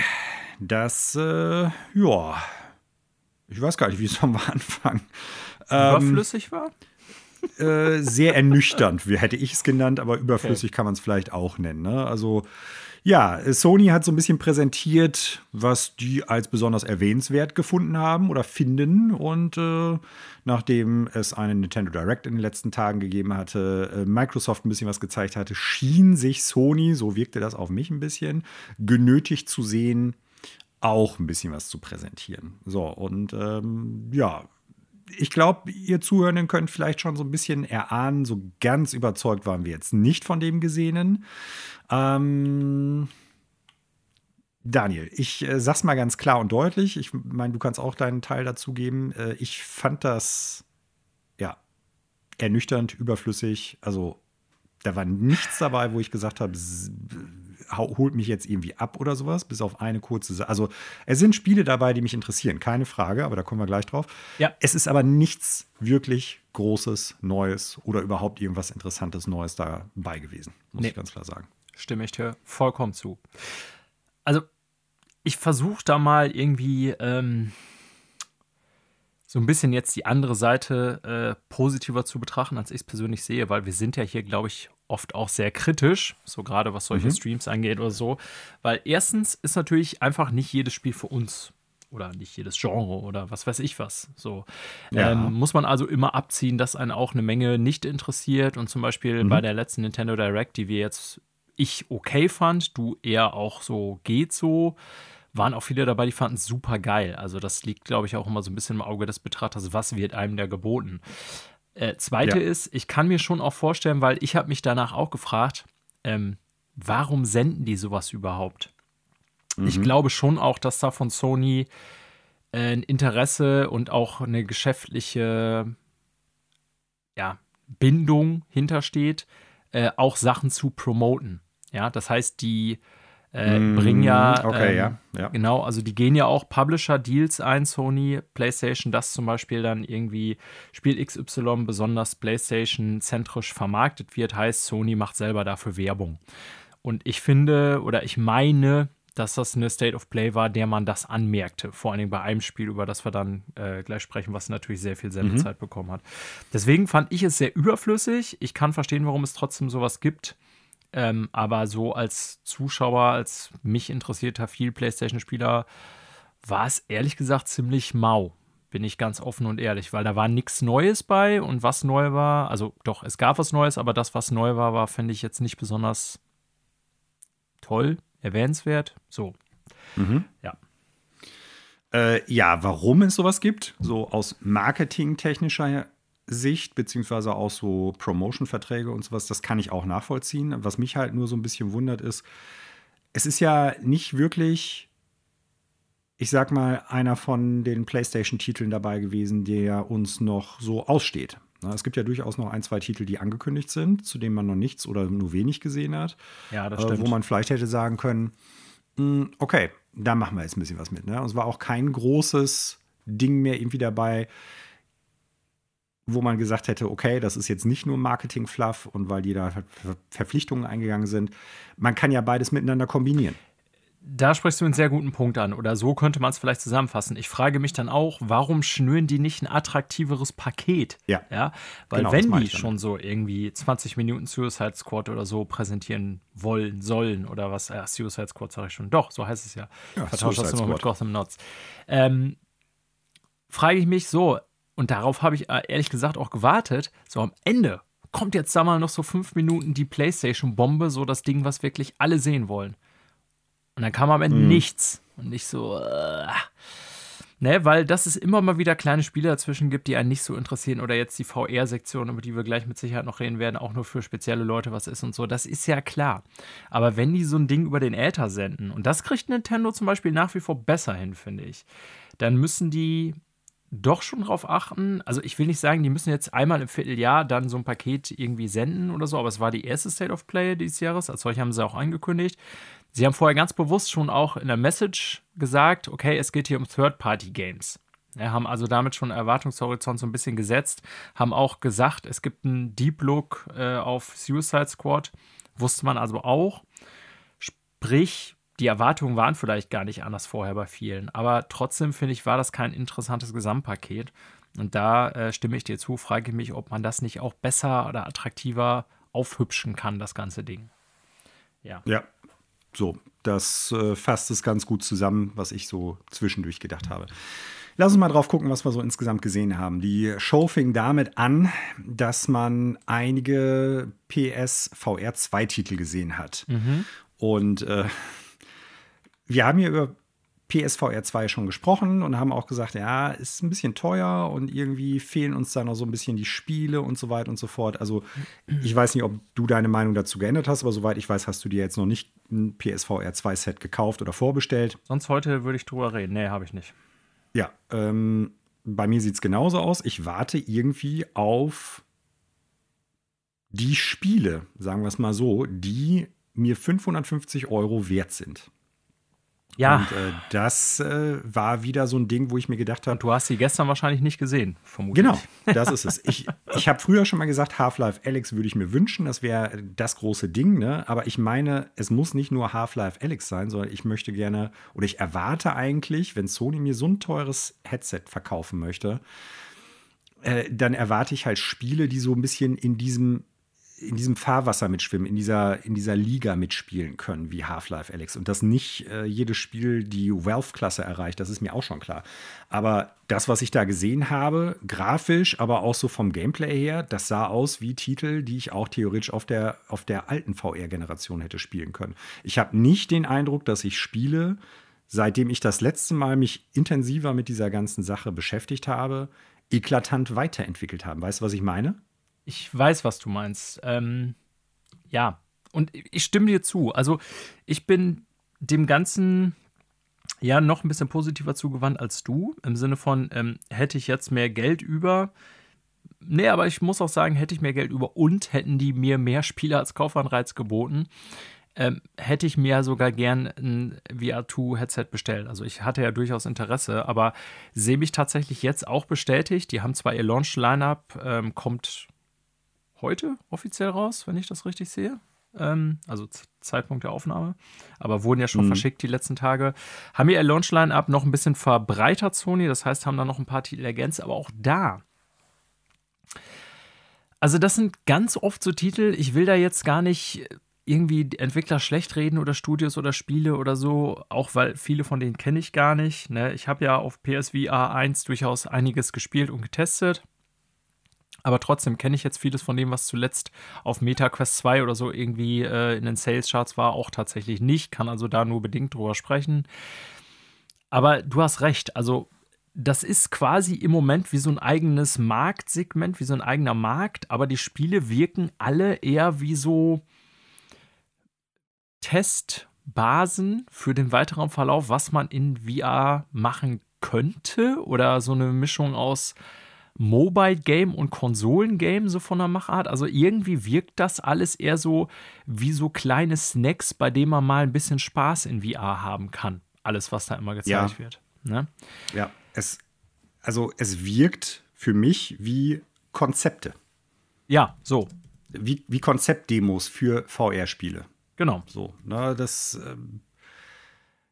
Und also ich warte darauf, dass VR mir im Prinzip eine, eine Basis, also generell jetzt nicht nur PSVR, sondern die generelle VR-Maschinerie, nenne ich es jetzt mal in der Mangel eines besseren Ausdrucks, ähm, mir präsentiert, ich sag mal, dass es eine, eine Nachhaltigkeit an Spielen gibt, die sich, ich sag mal, so komplett ausgeformt anfühlen, wie wir es auf den Konsolen, auf dem PC und teilweise auch schon mittlerweile im Mobile-Markt haben. Ne? Also klar, ja. auf dem Mobile-Markt gibt es noch ganz viel Ausschussware, brauchen wir uns nicht drüber unterhalten. Aber wo man halt merken kann, so, dass es, äh, da ist eine gewisse Basis erreicht worden. Und diese Basis, die ist die gleiche geblieben irgendwie, ohne dass ich jetzt das Gefühl habe, die ist schon eigentlich fertig gebaut im Vergleich zu vor zehn Jahren. Ja. Und äh, das finde ich war jetzt bei den Spielen, ich zähle die mal eben kurz auf.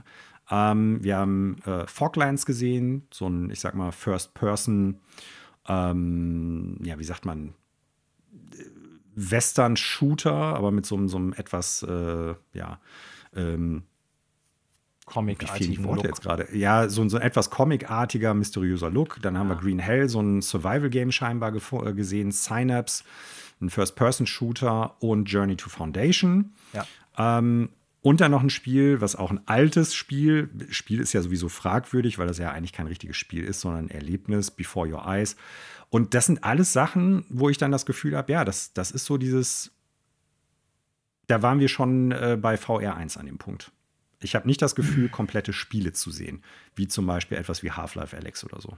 Ja, also ich bin da selber immer mit mir so ein bisschen äh, im Unklaren, im Unrein, ob man jetzt, ob die Erwartung sein kann, dass man sowas wie AAA-Titel, wie wir sie auf Konsole haben, auch in VR erleben kann. Ich weiß ehrlich gesagt auch gar nicht, ähm, ob man VR so spielen will oder möchte, dass man wirklich so drei, vier Stunden so ein Headset auf dem Kopf hat und dann in so einen massigen Titel sich so richtig reinbegibt. Ne? Ähm, aber wenn ich das richtig gesehen habe, verstehe, ist ja zumindest, ähm, Alex wird ja immer so als so das Proto-Beispiel dafür genannt, wie auch wirklich so ein richtiges Spiel mit Story dann sein kann eben. Äh, und das ist es ja schon. Und der Versuch von Sony war am ehesten Call of the Mountain jetzt, glaube ich, also als First-Party-Titel auch, Horizon. Mm.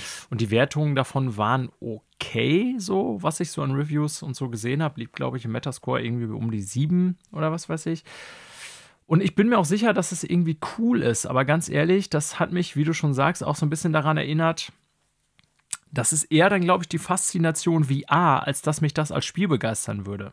Denn bei äh, VR One, dem Headset, als ich das damals gekauft habe, hat für mich ehrlich gesagt bei ziemlich vielen Spielen einfach gereicht, dass das noch nicht mal ein besonders gutes Spiel ist, sondern dass es einfach ein Erlebnis ist in VR.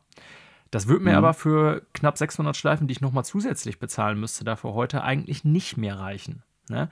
Und ich habe gerade mal geguckt, ja, was sind so die Leute, was sind so die Tipps, was die ganzen ähm, diversen Videospielseiten jetzt alle so empfehlen, was man irgendwie auf PlayStation 2 super spielen kann und so. Und auch, ich glaube, im Minmax-Podcast irgendwie hatte ich jetzt äh, gestern oder heute gehört, da wurde das auch thematisiert. Naja, da tauchen irgendwie so Sachen auf, ähm, die eigentlich auch schon bekannt sind oder irgendwie mhm. jetzt für mich schwer wäre, das als Kauf zu rechtfertigen. Sowas wie Tetris Effect Connected wird ja oft genannt, was ich auch super fand, schon in VR 1, aber das kenne ich halt auch schon. Ne? Äh, Resident Evil Village sagen ganz viele, dass das tatsächlich super cool geworden ist, die VR-Version. Ist dann aber auch die VR-Version. Die aber, glaube ich, erst noch rauskommt tatsächlich, ne? Ja, aber irgendwie, genau, bei Minmax sprach der darüber, ich weiß nicht, ne, ob die schon raus ist oder nicht, aber da sprach er darüber, dass das super cool wäre tatsächlich in VR. Äh, wie auch immer. Ich glaube, bezogen auf Resident Evil 4 in VR war das. Ah ja, genau, Resident Evil 4, mich, da haben sie es angekündigt. So, und dementsprechend genau, wird dann, oder 7 gab es ja auch in VR, aber ja. gut. Mhm, mhm. So, wie auch immer, das sind so, ich sag mal, bekannte normale Größe. Videospiele in groß, genauso was wie Beat Saber, die man aber auch in VR spielen kann. Weißt du, was ich meine? So, ja. Ja, und das war es dann aber auch irgendwie so, was so bei den Empfehlungen auftaucht. Da ist nichts von diesen ganzen Spielen bei. Also, wie gesagt, ich kenne mich in der Quest Library nicht aus, aber es waren wenig Kaufargumente da, um das jetzt mal zusammenzufassen. Da gebe ich dir völlig recht. Also jetzt bei dem, was gestern konkret gezeigt wurde um dieses VR-Segment jetzt äh, in der State of Play abzuschließen, weil eigentlich hat das ja gar nichts mehr mit der State of Play an sich Stimmt, zu tun. Stimmt, wir sind weit abgewichen ja, sorry. Genau, es ist ja wieder so ein, so, ein, so ein Bogen, den wir da geschlagen haben, der riesengroß ist, weil eigentlich geht es ja eher so um die Frage, und das war für mich jetzt auch der ausschlaggebende Punkt bei äh, der State of Play, wenn Sony jetzt gerade ein neues Headset rausbringt.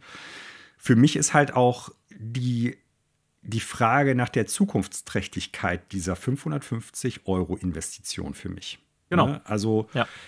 wir haben jetzt ein Line-up, das okay ist maximal. Für mich reicht es nicht aus, um zu sagen, ich kaufe mir jetzt halt eine zusätzliche Hardware.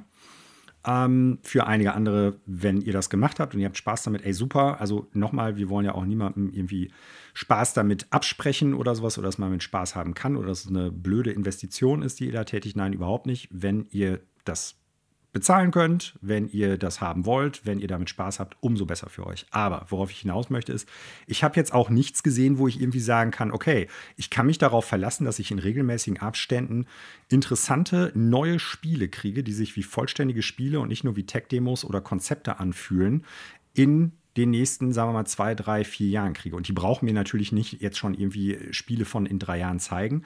Aber ich hätte zumindest ganz gerne irgendwie ein Gefühl davon, was kommt denn jetzt zum Beispiel wann dieses Jahr? Und am besten dann natürlich Spiele, die mich interessieren. Die Spiele, die ich gesehen habe, haben mich nicht interessiert und die haben noch nicht mal ein Release-Datum gehabt. Ja. Ne? Und das sind so Sachen, wo ich ein bisschen das Gefühl habe,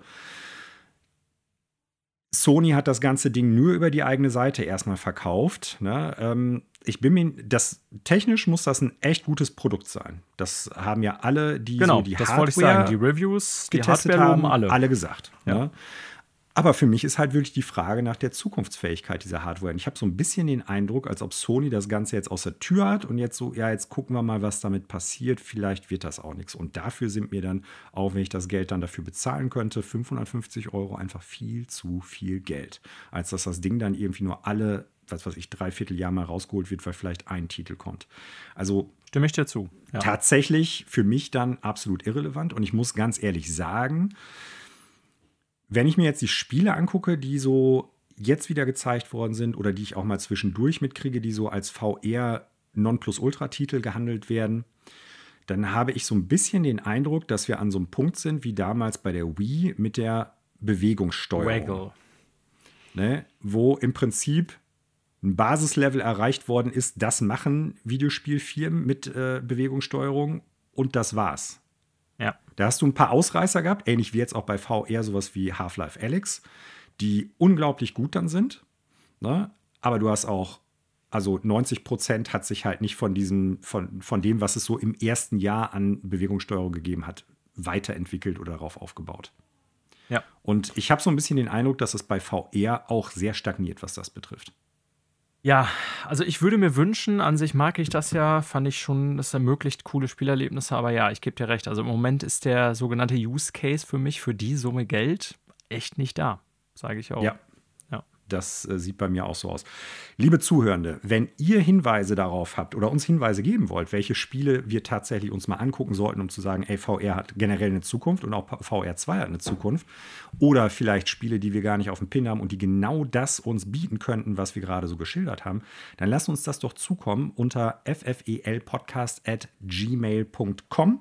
Wir würden uns da auf jeden Fall drüber freuen. Und jetzt zurück zum State of Play, denn das nächste, was gezeigt worden ist, Daniel, hat dich bestimmt interessiert, aber ist sowieso eine klare Sache gewesen. Es gab nämlich einen Trailer zu Destiny 2 Lightfall. Yes. ich habe eine Frage dazu, aber vielleicht äh, sagst du erst ein bisschen was. Ja, äh, war ein Story-Trailer. Ähm, nicht Mhm. wie zuletzt so immer so komische Gameplay-Blender-Trailer. Ähm, fand ich auch besser. Also die Story-Seite ist ja wirklich etwas, was ich an, also besser als die letzten Trailer. Äh, Story-Seite ist ja etwas, was ich zuletzt an Destiny wirklich über die letzten knapp zwei Jahre, würde ich jetzt mal sagen, wirklich gelobt habe, weil die wirklich jetzt äh, stringent eine Sto Story verfolgen. Ähm, gleichzeitig macht es das für Neueinsteiger, glaube ich, echt schwer ins Spiel reinzukommen, weil das ist wie mitten in eine Serie einsteigen nach Staffel 4 und man rafft dann überhaupt gar- nicht, wer sind diese ganzen Charaktere. Aber ja, ich hatte das ja schon ein bisschen verglichen damit, dass es schon in den letzten zwei Jahren so ein bisschen so geworden, dass wie wenn man über lange Zeit eine Serie guckt. Und äh, da erwarte ich auch einiges Cooles und es ist ja auch schon klar, dass die äh, Light Darkness Saga nächstes Jahr mit der äh, nächsten großen Erweiterung Final Shape beendet wird und dann quasi Okay. so ein Hard Reset mehr oder weniger storytechnisch. Ich stelle mir das so vor wie bei WoW Cataclysm damals oder so. Irgendwas wahrscheinlich in der Art wird das dann auch bei Destiny sein. Also diese ganze Light Final Dark Fantasy Saga, die die jetzt seit Ja. Jahren im Grunde aufgebaut haben, ähm, Mhm. wird dann ja enden. Das ist bekannt und das ist jetzt der vorletzte Schritt dazu.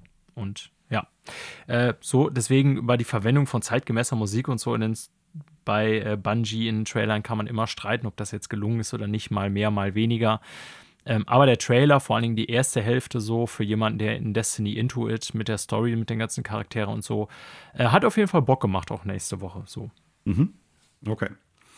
Ich habe da, äh, witzig, dass du das schon so angeschnitten hast, weil meine Frage geht in so eine ähnliche Richtung. Ich habe ja mit der Story so von Destiny nichts am Hut. Äh, wirkte aber schon stark danach, dass sie da, äh, ich sag mal so, den Ton, die Richtung so ein bisschen vorgeben, die Charaktere präsentieren, um die es geht und so weiter. Also ein- so ein klassischer Story-Trailer irgendwie. Äh, sind das denn dann quasi auch die Zwischensequenzen, womit dann im Spiel die Story vorangetrieben wird? Oder sind das ähnlich wie bei World of Warcraft, ich sag mal, für die Trailer produzierte Sachen? Äh, Im Normalfall sind das bei Destiny auch äh, Sachen, die zumindest teilweise verwendet werden. Also mhm. viele Aspekte von dem hat man dann immer wieder mal in, also findet man dann auch im Spiel. Man, äh, ich sage es andersrum, man hat aber auch immer mal wieder in Destiny-Trailern äh, Sachen gefunden, die es dann nicht ins Spiel geschafft haben oder vielleicht auch bewusst nur für den Trailer verwendet wurden. Aber man kann davon ausgehen, dass viele der Shots, die gerade so in der ersten Hälfte des Spiels gezeigt äh, wurden, auch in irgendeiner Form durchaus im Spiel vorkommen werden. Ja. Okay, also das, vielleicht hätte ich die Frage etwas konkreter stellen sollen, merke ich gerade. Also das sind dann Sequenzen, die in den Stories, genau. äh, in der Story ja. vorkommen. Also okay. die Kampagne mhm. ist ja dann bei Destiny tatsächlich immer so ein Wechsel aus äh, Sequenzen, Zwischensequenzen und äh, Gameplay. Also die Gameplay-Elemente sind natürlich schon deutlich länger. Ne? Wenn du so eine Story-Kampagne auf Destiny oder so eine Mission davon, was war das bei Witch Queen? Ich glaube, da waren das so no, acht oder neun Missionen, glaube ich. Und jede hat dann, je nachdem, auf welchen Schwierigkeit des Spiels, mit so ein paar Zwischenmissionen. Mhm. Also ich meine, dass die Witch Queen-Kampagne so um die zehn Stunden war, circa. Ne? Und so okay. kann man sich das hier auch vorstellen. Äh, und dann sind immer wieder so zwei- bis fünfminütige Zwischensequenzen dazwischen. Mhm. Gut, als nächstes haben wir Chia gesehen. Das ist ja ein Spiel, was mich jetzt vielleicht kalt lässt, aber ich glaube, was äh, viele Leute im Internet durchaus erstmal, weil es ja auch schon länger angekündigt gewesen ist. Und ich glaube, man hat es bei den Nee, bei Nintendo weiß ich jetzt gar nicht mehr. Man hat es auf jeden Fall schon häufiger man mal gesehen. gesehen. Und ich fand es ja auch sehr vielversprechend eigentlich so. Genau. Ja. Und äh, man hat jetzt wieder einen neuen Trailer gehabt. Was ich gut finde, ist, äh, nachdem in den Trailern bisher ja immer diese Mechanik aus Wind Waker gezeigt worden ist, dass man halt Tiere übernehmen kann, was äh, in Wind Waker ja bis zu einer gewissen Art möglich ist ähm, und dass man halt mit dem Boot fahren kann und sowas, dass die zumindest die Musik, die man jetzt hört, nicht mehr so stark an Windlane, Wind Waker angelehnt hatte. Ja. Äh, das fand ich erstmal sehr positiv, weil das war schon bei dem letzten Trailer, den ich gesehen hatte zu dem Spiel, hm, ich will nicht sagen dreist, aber äh, das, das war schon eine starke Hommage. Ja, so, ne? definitiv. Ne? Ja. Ähm, also von daher eine, also noch eine stärkere eigene Identität irgendwie da aufzuflanschen, finde ich erstmal ganz gut. Wobei ich jetzt sagen muss, das Spiel hat ja eine eigene Identität, da es ja, ich sag mal, ich glaube, es soll irgendwie in Neukaledonien irgendwo spielen. Ähm, von daher, das hat es, aber ich meine jetzt so auf äh, Ebene an welchen Spielen es sich orientiert. Ich hoffe, die Zuhörer wissen, was ich damit meine. Ne? Ja. Ähm, ich habe leider, muss ich sagen, immer noch nicht mehr Bock auf das Spiel gekriegt. Ich glaube, ich bin aber auch nicht Zielgruppe dafür. Ich habe nämlich so ein bisschen den Eindruck, dass mm, wenn, also wenn das generell Gameplay daraus besteht, dass man halt dann die, diese Tiere nur übernimmt, nur in Anführungsstrichen, dann weiß ich nicht, ob mich das abholen kann. Ja, äh, also ob das ein gutes Game wird, äh, kann ich jetzt auch Das wird sich ja genau, genau, kann ich überhaupt noch nicht bewerten. Nein, ich meine auch tatsächlich so vom Gameplay-Konzept her. Ne? Ähm, mm. Ob das dafür ausreicht, um mehr als irgendwie ein hübsches Spiel zu sein, das weiß ich jetzt überhaupt noch nicht. Wir werden potenziell, ich weiß nicht, ob es spielen werde zu dem Zeitpunkt wahrscheinlich eher nicht, in einem Monat erfahren, nee, also äh, weil es in einem Monat am 21. März schon rauskommt. Auch das war ja neu, dass man das äh, Release-Datum erfahren hat. Mhm. Ähm, tatsächlich auch inkludiert in PlayStation Plus, wenn ihr mindestens ähm, inkludiert. Man könnte auch sagen enthalten, aber. Ja, jetzt muss ich nur überlegen, wie das Level heißt. Wie heißt das, wie heißt das zweite Level? Extra. wenn ich das richtig sehe, oder? Brauchen wir dafür Premium? Nee, ich glaube, extra reicht. Also, äh, wenn ihr mehr als Essential habt. Wie auch immer, also bei mir äh, sorgt das natürlich für ein gewisses Interesse, weil es so ähm, zwei potenziell äh, romantische Nervenreiz sozusagen. Einmal mit Wind Waker natürlich, das hat es ja von Anfang mhm. an sehr stark. Äh, und äh, ja, ich glaube auch ein bisschen Vajana-Feeling verbreitet, ne, den ich ja super finde. Ich weiß gar nicht, ob du den kennst, ja, den okay. Disney-Film. Ja, ich kenne ihn. Mhm. Ja. Deswegen, das sieht alles nett aus. Ob das als Game was taugt, geht, finde ich auch aus diesem Trailer jetzt erstmal nicht hervor. Aber sieht cool aus. Also ich bin ja, durchaus offen. Müssen. So, dann hat man ein bisschen was zu Play äh, PlayStation Plus, zu den enthaltenen Spielen gesehen. Egal. Ähm, ich glaube, da brauchen wir jetzt nicht drüber sprechen, weil tatsächlich auch die Spiele, sowas wie Battlefield 2042, ob man sich damit brüsten kann, dass man ein gutes Line-Up da präsentiert. Ich wage es zu bezweifeln oder Code Vein, keine Ahnung. Dann hat man Humanity gesehen, das äh, neue Spiel von, Res, von den Res Infinite und äh, Tetris Effektmachern. Ja, sah ähm, abgefahren aus auf jeden Fall. Ja, aber da ist für mich auch die Frage, was wird das für ein Spiel? Ja. Und da haben wir einen Trailer gesehen zu einem Spiel, das meine ich damals präsentiert worden ist, als die PS5 das erste Mal vorgestellt worden ist. Kannst du dich ja auch noch erinnern? Goodbye Volcano High. ich kann mich daran erinnern, dass wir schon mal drüber gesprochen haben. Ähm, ja, und der Trailer ja. war tatsächlich ultra bizarr. Ähm, also Dinosaurier, ja. Dinosaurier Highschool-Romanze, Rhythm Game ist schon wirklich.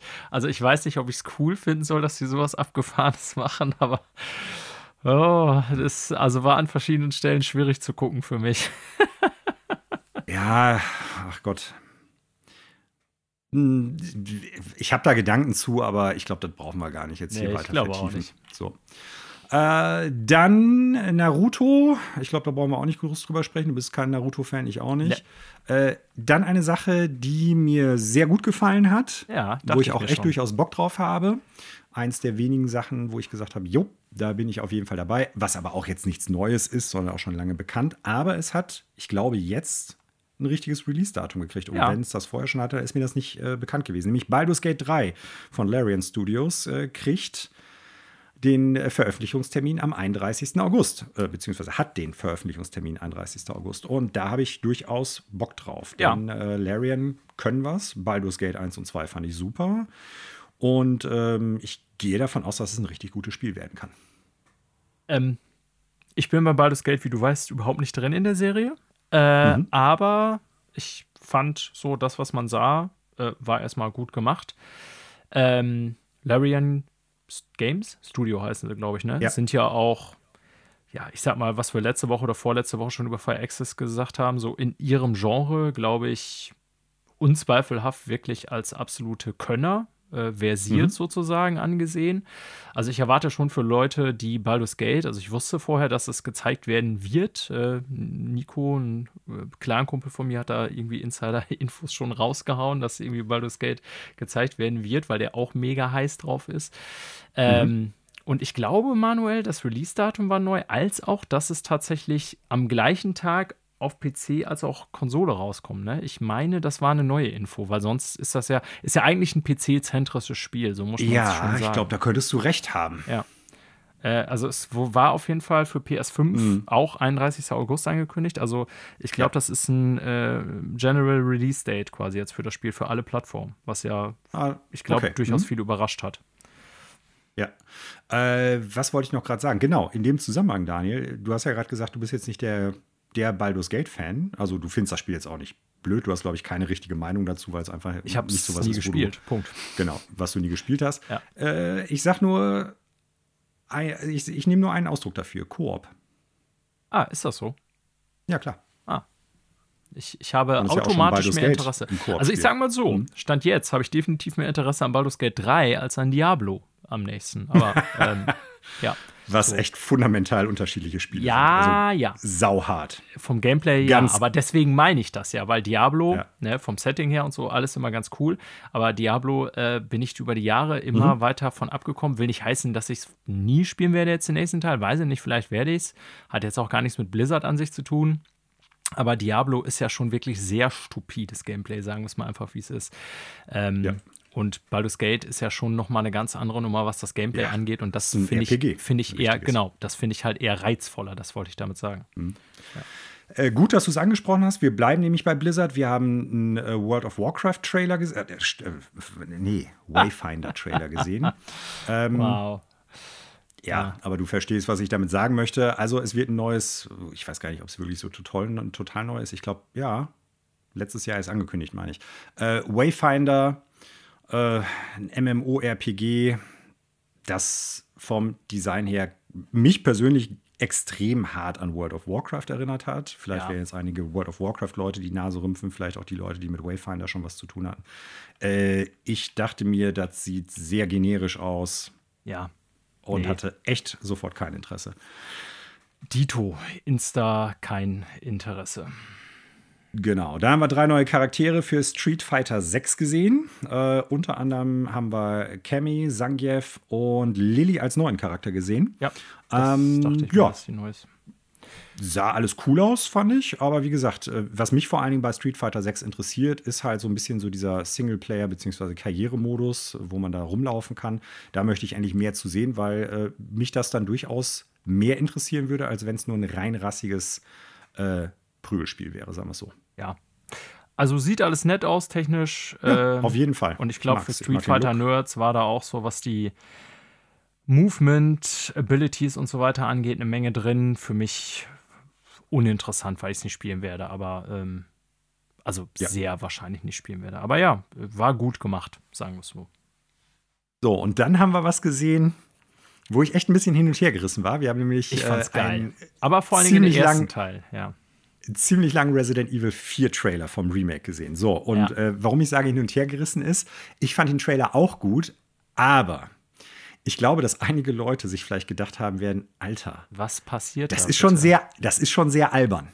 Ja. Und ich muss, ich muss schon sagen, ich finde, das gehört zu Resident Evil 4 vor allen Dingen ja auch durchaus ein bisschen dazu. Auf jeden Fall. Also da muss Also die Dialoge sind halt echt absolut bekloppt. Anders kann man es gar nicht sagen. Und ja, das, was man gesehen hat, ist auch absolut bekloppt gewesen. Ne? Also, das war jetzt, ich habe mich dann auch gefragt, ist jetzt schon lange her, dass ich es gespielt habe. Das war, glaube ich, sogar noch auf Gamecube. Aber wie auch immer. Also, ich habe schon noch in Erinnerung, ist ja auch ein bekanntes Videospiel-Trope quasi, die so ein paar Dialoge aus Resident Evil 4. Ja, ja, und ja. ich habe mich dann auch schon beim Trailer gefragt, naja, haben die das jetzt bewusst tatsächlich so zusammengeschnitten? Also war das so eine gewisse Selbstironie, die Capcom da auch gezeigt hat? Ähm, ich sag mal so, ich fände es komisch, wenn die in dem Remake diese äh, Cheese-Passagen oder Dialoge wirklich komplett rausnehmen würden, um das Jahr als das brutalste oder düsterste oder ernsteste Survival-Horror-Spiel zu präsentieren. Also das fände ich irgendwie doof, weil das, wie du schon sagst, Originalspiel das eben auch hat. Ne? Und trotzdem ist es ja. gruselig teilweise so. Also, ja. Also ich finde, der, das sah super cool aus. Ich finde auch, die jo, atmosphärischen Passagen haben auch sofort wieder so eine Survival-Horror-Atmosphäre ausgestrahlt. Die Action-Passagen haben eine Action-Atmosphäre ausgestrahlt. Und vieles, was man jetzt kennt und entweder liebt oder hasst aus Teil 4, sind drin. Zum Beispiel auch die Fahrt auf der Minenloche. Ja. Was, was die scheinbar echt noch mal um den Faktor 1000 hochgedreht haben, was da passiert. Ja, also man sieht halt auch, was es ist, aber auch schon damals war, ja. Vergleich 4 zu 3, das ist halt sehr viel actionlastiger, das Game. Ne? Und das, zeigt, das zeigt der Trailer auch ganz eindeutig. Ich meine, gut, der Trailer am Ende natürlich auch mit Mercenaries nochmal so, ne, eine Ankündigung. Mhm. Also das war ja noch so das, das Neue, dass Mercenaries-Mode auch kommt für AI4, hat mich ja nie interessiert. Soll, glaube ich, ganz toll sein, aber keine Ahnung, ist so nichts für mich. Aber ähm, ich habe es auf dem 3DS tatsächlich online mit, äh, mit einigen Leuten gespielt. Also ah. ich fand das cool. Okay. Mhm. Ja. ja. ja. aber ins, also summa summarum, der Trailer war ein bisschen crazy, finde ich auch, aber hat mir richtig hart Bock gemacht nochmal auf das. Also ja. mich braucht man davon nicht mehr überzeugen. So, ich werde das Insta kaufen. Ähm, mhm, genau. Ich habe aber auch noch gedacht, tatsächlich, wo du es jetzt ansprichst, also der Stream hat ja eben nur eine gewisse Qualität, wie so immer, irgendwie 1080p, wenn überhaupt erstmal gut lief. Aber ich dachte direkt, die RE-Engine, ne, also das Einzige, was da so ist, die Figuren, die Gesichter sind immer so ein bisschen puppenhaft. Aber so, ich finde, was mhm. die Umgebung und so angeht, ist so auch die, also die, wer die letzten Resident Evil-Spiele gespielt hat, auch schon die Remakes von 2 und 3. Also die RE-Engine, finde ich, kann was. Die hat so einen ja. distinkten Look, der echt richtig geil ist, finde ich, so vom technischen her. Und das ist mir beim Trailer auch nochmal aufgefallen, das sieht echt fett aus teilweise. Ja. Sehe ich genauso. Äh, ich freue mich tierisch auf das Spiel. Ich glaube, das wird auch ein echt gutes Remake. Ähm, wir werden, glaube ich, einiges zu lachen haben. Es wird mit Sicherheit einige Passagen im Text geben oder in den Dialogen, wo man die Hände über den Kopf zusammenschlägt. Aber ich finde, das gehört auch zum gewissen Teil dazu. So, jetzt kommen wir zum großen Ding. Zumindest, wenn man sich halt anguckt, wie viel Zeit im State of Play darauf verwendet worden ist. Ich weiß gar nicht, fast eine 20 Minuten oder sowas. Keine Ahnung. So, so lange? Also, also 15, 15 Minuten mindestens. 15 ja. auf jeden Fall. Ich habe am äh, Ende ein bisschen auf Schnellspielen gemacht, deswegen weiß ich es nicht wirklich. Ja. Das habe ich zwischendurch sowieso gemacht bei dem äh, State of Play und dadurch waren viele Passagen sehr viel witziger. Ja, glaube ich. Na, ich habe es ja nicht live gesehen, sondern halt über YouTube und dann habe ich einfach auf 1,5 Geschwindigkeit äh, gestellt und dann war es teilweise wirklich witzig. So, Suicide, Suicide Squad Kill the Justice League. Man hat ein ja, relativ ausufernden Trailer gesehen, man hat Gameplay-Passagen gesehen, man hat äh, einige Äußerungen der Entwickelnden gesehen. Und ähm, ich überlasse dir den Einstieg da drin, denn ich habe viele Gedanken dazu. Du überlässt mir den Einstieg. Also, ja, am Ende des Segments zu Suicide Squad war ich echt wütend. Das hat meine Laune wirklich ja. komplett nach unten ja, gezogen. Ja, ja, bei mir war es genauso. Also, ich will das vorher nicht schlecht reden und ich will auch nicht das Gefühl vermitteln, wir springe da auf so einen Bandwagon auf, weil irgendwie habe ich so das Gefühl, seit gestern, wenn man so ein bisschen soziale Medien durchschaut, das ist natürlich immer eine Wahrnehmungsblase, in der man da lebt. Auch bei mir ist ganz klar, mhm. ne? Ja, so, dass da sehr viel Kritik auch an dem Spiel kommt. Ähm, ich glaube aber auch zu Recht, denn alles, was sie da gezeigt haben, und damit meine ich auch wirklich die Gameplay-Sequenzen und wie das aussieht, fand ich wirklich richtig beschissen. Ja, und wohlgemerkt, ja. also mir ist schon klar, dass das letztendlich auf technischer Ebene und wahrscheinlich auch auf spielerischer Ebene kein schlechtes per se Spiel wird. Also im Sinne von, das ist wirklich ein schlecht produziertes Videospiel. Denn ich eigentlich ist Rocksteady ein sehr fähiges Studio und ich muss noch mal ganz klar sagen, ich habe das ja schon mehrfach erwähnt, ich liebe die letzten äh, drei Rocksteady, die Arkham Games total. Ne? Also die, die Arkham-Trilogie ähm, ich finde die total geil, die Spiele. Und ich habe mich eigentlich voll auf ein neues Spiel von denen gefreut. Aber alles, was sie da jetzt präsentieren, ist für mich, ich sage das jetzt mal ganz offen, ehrlich gesagt, ein ziemlicher Haufen Scheiße. Und damit meine ich nicht nur, dass es die äh, Suicide Squad an sich als Person irgendwie nervig finde und ich Harley Quinn mhm. wirklich als Charakter nicht mehr sehen Boah, kann. Geht auf gar nicht. In keinem geht Medium der Welt. Ich will es einfach nicht mehr sehen. Aber davon unabhängig, ähm, ja, ich fand das, was sie da als Spiel präsentiert haben, also die haben da letztendlich ein Live-Service Suicide Squad Game präsentiert. Und das, mhm. da habe ich keinen Bock drauf. Punkt. So. ja. Ich kann mich dem komplett anschließen und da sogar noch ein bisschen erweitern. Also, das erste, was mir durch den Kopf gegangen ist, als ich den Trailer gesehen habe, war, ich habe echt keinen Bock mehr auf diese dämliche Anti-Helden-Kacke. Ja. Ernsthaft, ich kann es nicht mehr sehen. Äh, ich weiß, dass es irgendwie, das soll dann cool sein und also das hat jetzt nichts per se mit Suicide Squad an sich zu tun. Und das sind ja auch keine reinrassigen Antihelden, wie sie teilweise auch so definierbar sind, aber mir ist kein anderes Wort dazu eingefallen. Weißt du, so diese, diese, äh, ja, die eigentlichen Böslinge, die aber ein Herz aus Gold irgendwo vielleicht haben und ganz witzige Quips haben und ganz witzige Sprüche und so. Und äh, weiß ich nicht, das ist, äh, das zieht bei mir echt gar keine Wurst vom Teller. Vielleicht hätte ich das geil gefunden, als ich zwölf war oder sowas, aber heutzutage, nein, danke. Das war so das allererste und dann habe ich halt echt auch so gedacht, diese ganzen Einzeiler, die die dann da halt vom Stapel lassen, ne, das ist alles, boah, das nervt mich einfach nur. Also unabhängig vom Gameplay, das nervt mich richtig hart. Und ich muss ganz ehrlich sagen, liebe Zuhörende, Daniel, wer auch immer, zieh dir den Trailer mal rein. Ja, ich, ich mache Achte mal darauf, was die labern. Ja. ja, was die labern. Und dann ziehst du dir mal noch die letzten Forspoken-Trailer rein. Forspoken, ah, falls du dich ah, erinnerst, ist ja ziemlich für die Trailer durch die Uhr gegangen. Da ja, haben die Leute die, die sind ja steil gegangen ja. für die Dialoge und diese Monologe vor allen Dingen. Das ist auf dem gleichen Level wie bei Forspoken bei den Trailern. Ich weiß nicht mal, ob bei Forspoken das die Schreibe die ganze Zeit so ist. Das kann ich dir nicht sagen, weil ich es nicht gespielt habe. Aber ich habe mitgekriegt, dass im Internet die Leute da sauhart drauf steil gegangen sind. Und eigentlich muss ich ganz ehrlich sagen, wenn Forspoken das verdient haben sollte, dann hat es dieses Spiel leider auch verdient. Weil das, was die da geschrieben haben an Einzeilern und an Quips, ist lächerlich. Das ist also egal, auch wenn es jetzt halt irgendwie ja so, so grobschlächtige, äh, verrückte Leute sein soll, die Suicide Squad halt, ne, das ist einfach miserabel geschrieben.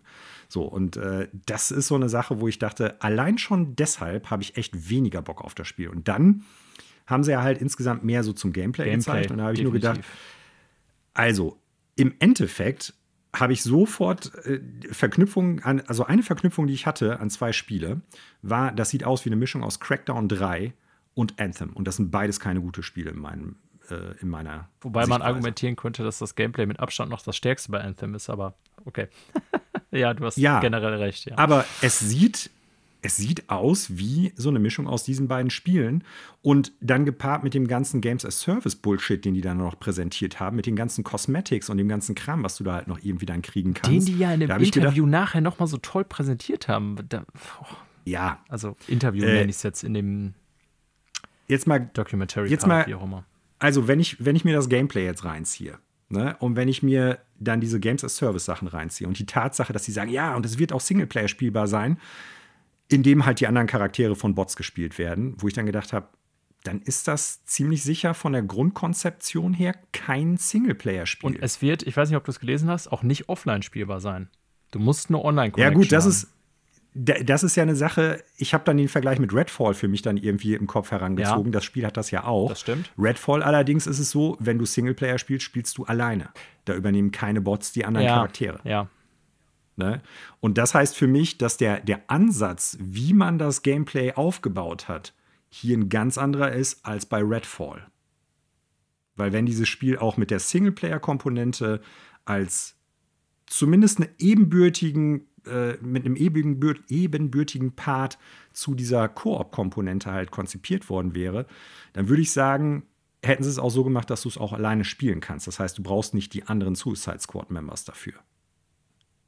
Und deshalb glaube ich, das ist von vornherein Games as Service Game gewesen und das sieht an allen Ecken und Enden so sieht aus. Von voll den Cosmetics, so aus. von, mich, den, mich von dem Gameplay Loop, von allem, ja. was man sieht und was, was über die letzten Monate auch so nach außen ge getragen worden ist. Dieses Singleplayer-Ding haben die meines Erachtens nach nachträglich reingeflanscht, als sie gemerkt haben, Anthem floppt. Und, und jetzt kommt der große Vergleich, es sieht einfach wie ein DC Marvels Avengers Game aus. Ja, und das ist, also und nachdem die gesehen haben, das Game floppt mit dieser Riesenmarke, uh, wir müssen da noch irgendwie was reinflanschen. Und das mag ein gutes Spiel werden. Wir werden es sehen, wenn das Spiel erscheint. Aber ich muss ganz ehrlich sagen, nein, ich bin da absolut raus. Ich habe nichts gesehen, was ich gut fand in diesem Zusammenhang. Vielleicht abgesehen von der technischen, von der technischen Komponente her. Ähm, was mir noch, also da sind Sachen drin, wo ich gedacht habe, wow, das kann, das, das können die nicht ernst meinen. Harley Quinn ist im Prinzip jetzt Spider-Man für Arme oder wie? Ja, äh, genau. Also solche, ähm, solche Gameplay-Mechanismen. quasi fliegt ja, ja. da durch die Gegend, als ob es irgendwie keine Gravitation geben würde. Keine ja. Schwerkraft. Also, nee, die hat ja, die, die, ich weiß nicht, ob du das gesehen hast, die hat ja so, so, so, so eine Art, ja, ich weiß gar nicht, ob es so eine Art Enterhaken sein soll oder sowas, aber die daraus resultierende, äh, Bewe das resultierende Bewegungsmoment ist exakt so wie bei Spider-Man. Ja, ja, ja, diese Salto-Moves und bla bla bla. Ja, ähm, ja, haben ja auch nicht wenige gezogen, den Vergleich, dass es aussieht wie Spider-Man. Aber es ist, also, also, das Spiel war ja ewig in Entwicklung. Ne? Also Arkham Knight war 2015. 15. Und so. jetzt sage ich gleich was, das wird dich schockieren, aber okay, ja. Ähm, ich bin mir hundertprozentig sicher, dass vor sechs oder sieben Jahren irgendwann bei Rocksteady so in Meetings der Entschluss gefasst wurde, ey, wir machen Live-Service-Game, guckt euch Destiny und den ganzen Ding. Scheiß an. Mhm. Das wird das nächste große Ding. Jetzt sind wir sieben Jahre später und Leute wie ich, der tausende Stunden in Destiny versenkt hat und in diverse andere Online-Spiele, die es ja mhm. teilweise mhm. auch schon länger gibt, denkt sich, das ist wirklich der letzte Kram, den ich jetzt brauche. Und es wirkt vor ja. allen Dingen aufgeflanscht. Ne? Also, ja. das ist nicht das, was Rockstar. Ja, pass auf, das sehe ich anders ich finde nicht, dass es aufgeflanscht wird, wirkt. Ich finde, es sieht von der Grundkonzeption, von allem, was man gesehen hat, genau wie das aus. Es ist von vornherein ein Games as Service Game gewesen. Schon von der, Sag von der ja. Ja, Vorproduktion. Aber ich meine jetzt. Und das wirkt deshalb für mich kein Stück aufgeflanscht, sondern im Gegenteil. Es ist das Grundkonzept dieses Spiels von vornherein gewesen und das sieht man. Was ich meine mit Da lehne ich mich einfach aus dem Fenster ja, und behaupte Nein, glaube ich, so. habe ich ja selber gesagt. Ich glaube, dass sie vor irgendwie sieben Jahren da zusammengesessen haben und hm. gesagt haben, ey, das wird das nächste große Ding. Das machen wir. Äh, ich meine mit aufgeflanscht, das ist nicht das, was ich bei Rocksteady kenne und sehen will. Ne, ich glaube, die haben sich überlegt, ja, und da sind wir wieder bei der Parallele zu Square Enix und zu, ähm, wie heißt noch das Studio, was Avengers entwickelt hat? Ähm, Crystal Dynamics. Crystal Dynamics, die ja auch vorher gute Spiele entwickelt haben, aber auch eine mhm. ganz andere Art von Spiel, die sich dann ja, gedacht haben, so, wir machen jetzt den Scheiß. Kampagnenartige Spiele. Genau, mhm. so. Und die sich jetzt aber gedacht haben, ey, wir machen den Scheiß, weil wir haben eine sauffette Lizenz und das wird auf Jahre hin die Cash-Cow schlechthin. Und ich sag mhm. dir, dass sie die gleichen Beweggründe bei diesem Spiel hatten. Ja. Und ich zu dem, was du gerade gesagt hast, vielleicht wird es ein geiles Spiel. Ey, nochmal, wie immer, wenn wir hier harte Schellen verteilen, wenn das Spiel rauskommt und es mega geil ist und Spaß macht, bin ich der Erste, der sich hier hinsetzt und in diesem Podcast darüber labert, wie geil das Spiel ist und dass ihr das bitte alle kaufen solltet, weil das so geil ist. Ich glaube es ja. aber nicht, dass das passieren wird. Ich glaube, dass genau das passieren wird, was auch schon bei Avengers der Fall war und so, dass viele sagen, ja, ist so ein okayes Spiel irgendwie, aber warum zur Hölle ähm, ist das eigentlich hier ein Live-Service-Game? Was so contenttechnisch irgendwie auch so geht, so alles ist. Ich kann mich irren, ne? Aber ich glaube nicht, dass das Spiel die Stärken von Rocksteady hervorbringen wird, wie viele sich das wünschen. Ich glaube das auch nicht. Und ich sage jetzt noch das, was ich eben so ein bisschen angeteased habe. äh, die sind für gute Spiele bekannt, keine Frage. Aber in der Zeit, in der die gute Spiele, also die Zeit, die die jetzt gebraucht haben, um dieses Spiel fertigzustellen und herauszubringen, in der gleichen Zeit, wie die kein Spiel rausgebracht haben, haben die früher schon mal drei gute Spiele rausgebracht. ja, das stimmt. ne? Das heißt, wenn man jetzt die gesamte, die gesamte Zeit nimmt von äh, Batman Arkham Asylum, womit die ja, sag ich mal, erst so richtig in den Vordergrund getreten sind und die Leute gesagt haben, ey, Rocksteady, hier, das ist ein saugutes Studio, das ist ein saugutes Spiel, das ist eine richtig gute Markenumsetzung, ne? ähm, im Vergleich zu vielen anderen Trash-Spielen, die mit äh, bestehenden Marken arbeiten. Die haben, sag ich mal, die Hälfte der Zeit nichts gebacken gekriegt wenn du es so ausdrücken möchtest, oder haben die ganze, die Hälfte der Zeit halt nichts vorweisen können, was gut gewesen ist, wenn man es mal so aufrechnen will. Ja. Die haben drei Spiele, die aufeinander aufbauen, die, ich sag mal, eine Blaupause hatten und darauf aufgebaut haben. Und ob das jetzt abseits dieser Blaupause auch funktionieren wird, was sie als nächstes rausbringen, das wird sich noch zeigen müssen. Ähnlich sage ich jetzt auch ganz klar im Vorfeld. Ich weiß, dass sonst äh, Leute das unter Umständen irgendwie kritisch schreiben werden. Das wird sich auch bei From Software zeigen. Ob die mit dem nächsten Armored Core im Prinzip in die gleichen Höhen vorstoßen können, mit einem anderen Gameplay-Konzept, als mit der, äh, ja, mit, mit, mit einer Souls-like-Sache. Ne? Äh, aber jetzt auf Suicide Squad bezogen, das also ich bin super gespannt auf das Spiel. Ich auch. Aber es ist sehr wahrscheinlich, dass ich das Spiel nicht gut finden werde. Ich bin gespannt. Und ich könnte mir auch vorstellen, dass das auch äh, eher durchwachsene, ich sag mal, Kritikerbewertungen kriegt und auch eher eine lauwarme, äh, wie sagt man, nur lauwarm von den Kaufenden äh, aufgefasst wird. Ich bin ja auch sehr gespannt. Also ich glaube, dass Warner Brothers Games hohe Erwartungen hat. Ich würde schon auch sagen, dass Rocksteady so deren Premium-Studio ist. Neben vielleicht, äh, wie heißt es nochmal, äh, NetherRealms. Ja, stimmt. Ähm, jetzt reden wir gleich noch in den, äh, an den Nachrichten über ein Spiel, was ein finanzieller Mega-Erfolg für Warner Brothers war, ne? wo sie sich das natürlich stimmt. sehr darüber ja. freuen. Gleichzeitig aber äh, haben sie natürlich letztes Jahr einen ziemlichen Stinker abgeliefert mit ähm, Gotham ja, Knights. Gotham Knights. Ne? Von Warner Brothers Montreal, die ja auch schon ein Arkham Game entwickelt hatten. Also, pff, ich wünsche niemandem Misserfolg. Und nochmal, ich bin eigentlich ziemlich Rocksteady-Fan, aber das ist nicht das, was ich sehen will von Rocksteady. Und ich könnte mir vorstellen, dass die damit auch hart baden gehen. Wir werden es ja. im Mai sehen. Also die Möglichkeit sehe ich, nachdem ich jetzt dieses alles mir angeschaut habe, als durchaus gegeben. Ja. Früher hätte ich vielleicht noch gesagt, ey, das sind Rocksteady, die werden sich da nicht irgendwie in die Nesseln setzen, das wird alles funktionieren. Games as Service, wenn du da nicht relativ schnell und zügig eine kritische Masse erreicht hast, dann ist das Ding Dann tot. ist das tot. Dann brauchst du da auch nichts mehr reinstecken. Ja. Siehe Avengers, siehe Anthem, siehe vergleichbare Spiele. Siehe die 500 äh, Spiele, die wir in den letzten Episoden genannt haben, die alle offline gegangen die sind. Die alle abgeschaltet werden, ja. ja. Genau. So, das war das State of Play. Ähm, wie gesagt, für mich war Baldur's Gate 3 dabei, das fand ich ganz cool, da habe ich Bock drauf. Resident Evil 4 sowieso. Dazu hätte ich aber auch nichts mehr sehen brauchen. Street Fighter 6, wie gesagt, sieht nett aus. Aber insgesamt, mir hat so zumindest noch irgendwie ein dickes Sony-Ding gefehlt. Oder zumindest was PlayStation VR 2 betrifft, irgendwie das Gefühl, dass das zukunftsträchtig ist. Und deshalb hat mir die Präsentation insgesamt echt eigentlich nicht gefallen, muss ich leider sagen. Nee. Interessanterweise, wir haben jetzt für eine Präsentation, die eigentlich gar nicht so viel gezeigt hat und die wir gar nicht toll fanden, super lang geredet, aber weil wir natürlich diese langen Ausritte in, ja. für die Zukunft VR und Rocksteady und so gemacht haben. Aber naja, genau, dafür was ja nichts mit der, mit der State of Play an sich jetzt erstmal richtig, zu tun hat. Genau. Ja. Gut, dann kommen wir zu einigen kleinen, no kleineren Neuigkeiten. Und äh, ich sag mal, ich werde versuchen, das ein bisschen zügig jetzt irgendwie so zu machen. Ja damit wir nicht wieder eine 15-Stunden-Episode daraus machen.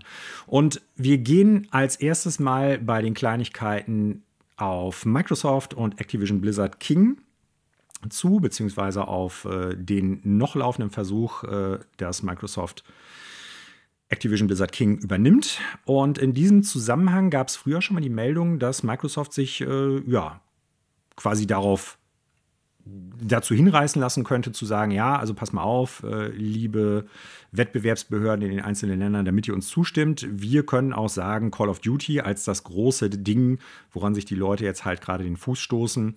Äh, wir können uns auch dazu verpflichten, die Spiele auf andere Konsolen für die nächste Zeit zu bringen, damit es da halt keine Wettbewerbsverzerrung gibt, weil die Marke so riesig ist. Ja. Und äh, dementsprechend ist es jetzt tatsächlich dazu gekommen, dass Microsoft ein äh, ja, bindenden Vertrag mit Nintendo eingegangen ist, zu sagen, dass Call of Duty die nächsten zehn Jahre auf die Nintendo-Plattform kommen soll.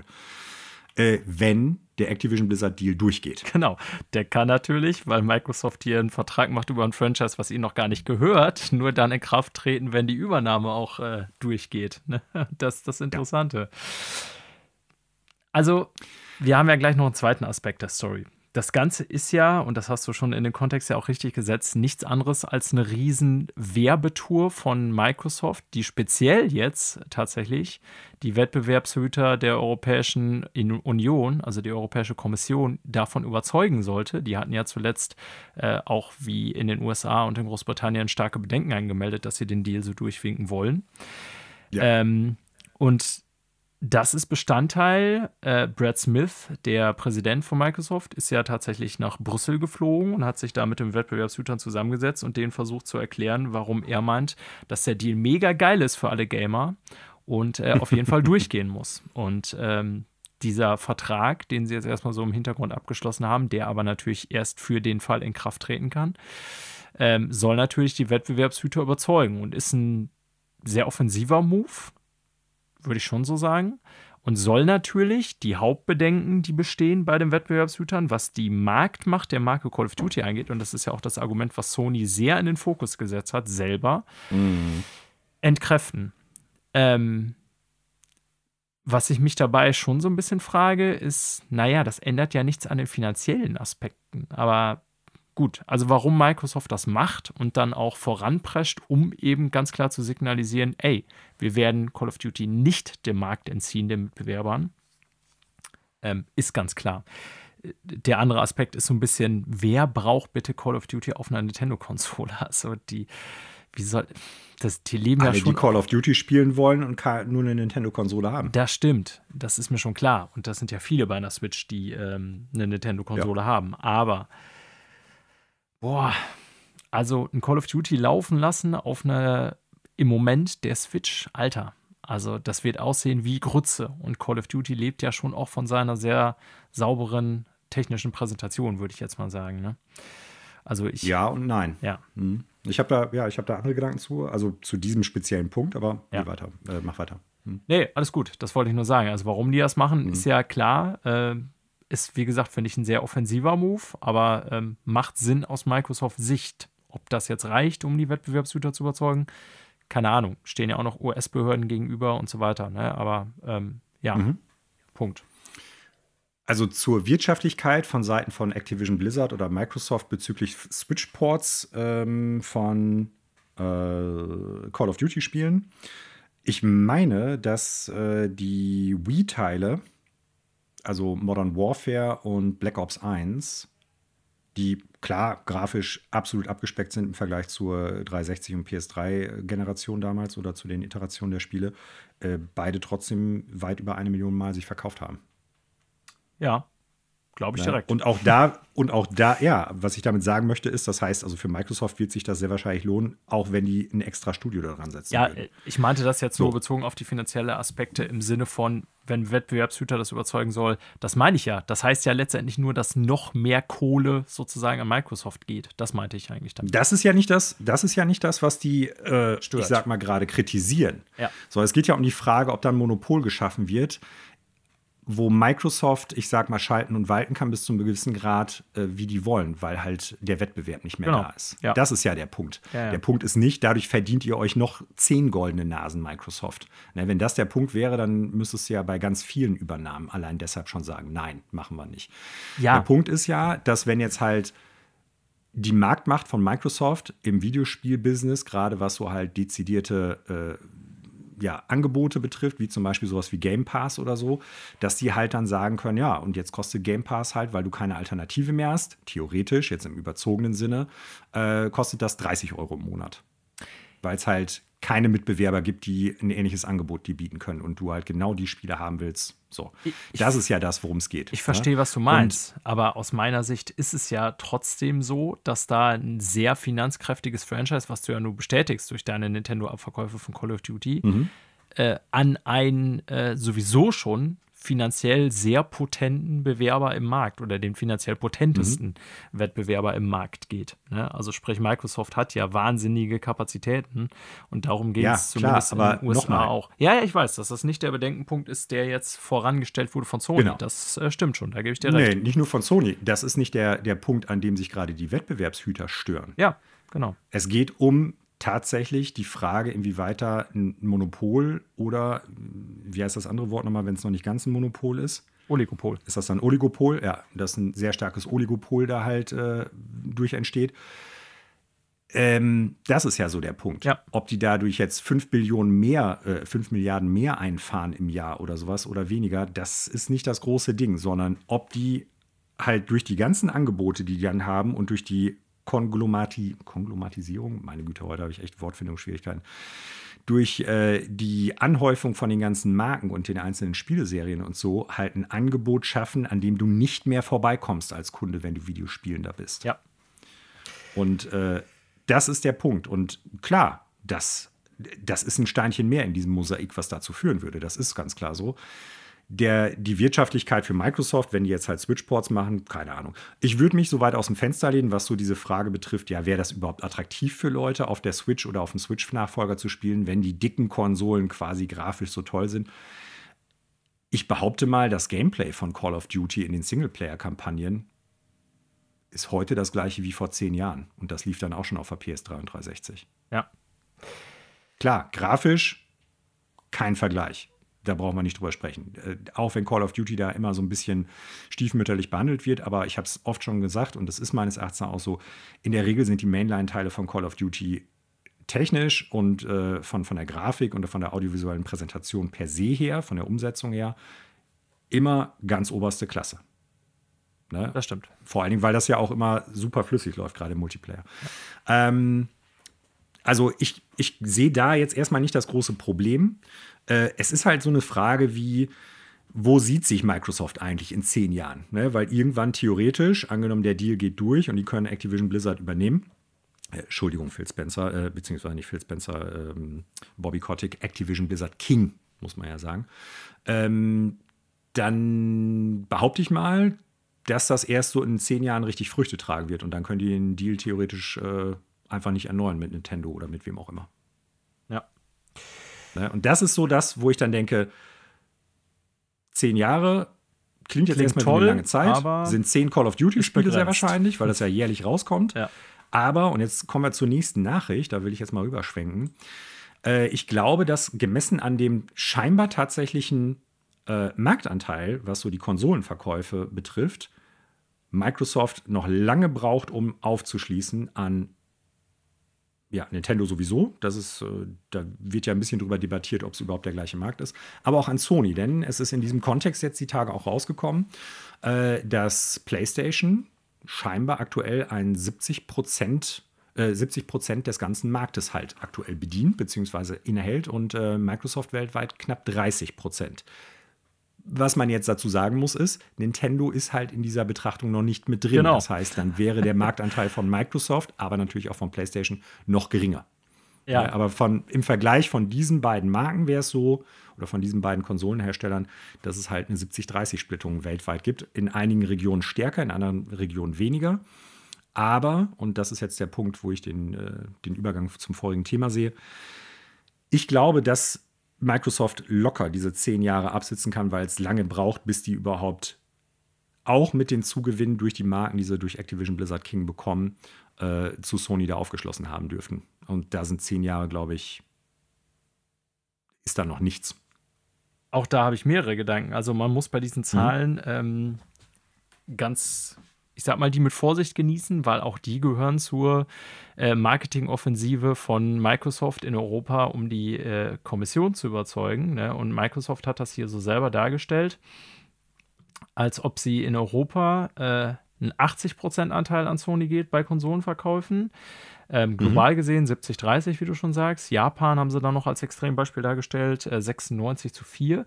Und das Interessante ist ja, im Gegensatz zu Nintendo, die ja sehr genau Zahlen liefern, jedes Quartal eigentlich, und Sony zumindest auch regelmäßig, hat Microsoft schon seit Xbox 360 Zeiten keine genauen Zahlen mehr veröffentlicht, was ihre Konsolenverkäufe abgeht. All die Zahlen, die wir kennen, sind mehr oder weniger, ich sag mal, so subsumiert aus irgendwelchen ähm, Marktanteilsverkäufen, Handelszahlen äh, und so weiter und so fort. Microsoft selber hat weder zu Xbox One noch jetzt zu S und X genaue Zahlen mal rausgehauen. Wenn dann überhaupt natürlich mal eine Erfolgsmeldung, dass die S sich total toll verkaufe. Ähm, sprich, die wollen natürlich positiv Publicity haben.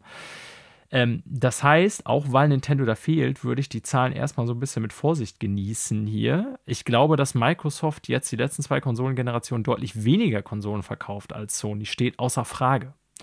Die Frage, die ich mir da allerdings stelle, Microsoft führt das natürlich als Argument für die Übernahme hier ins Feld. Das sind ja aber sehr eingefärbte Argumente.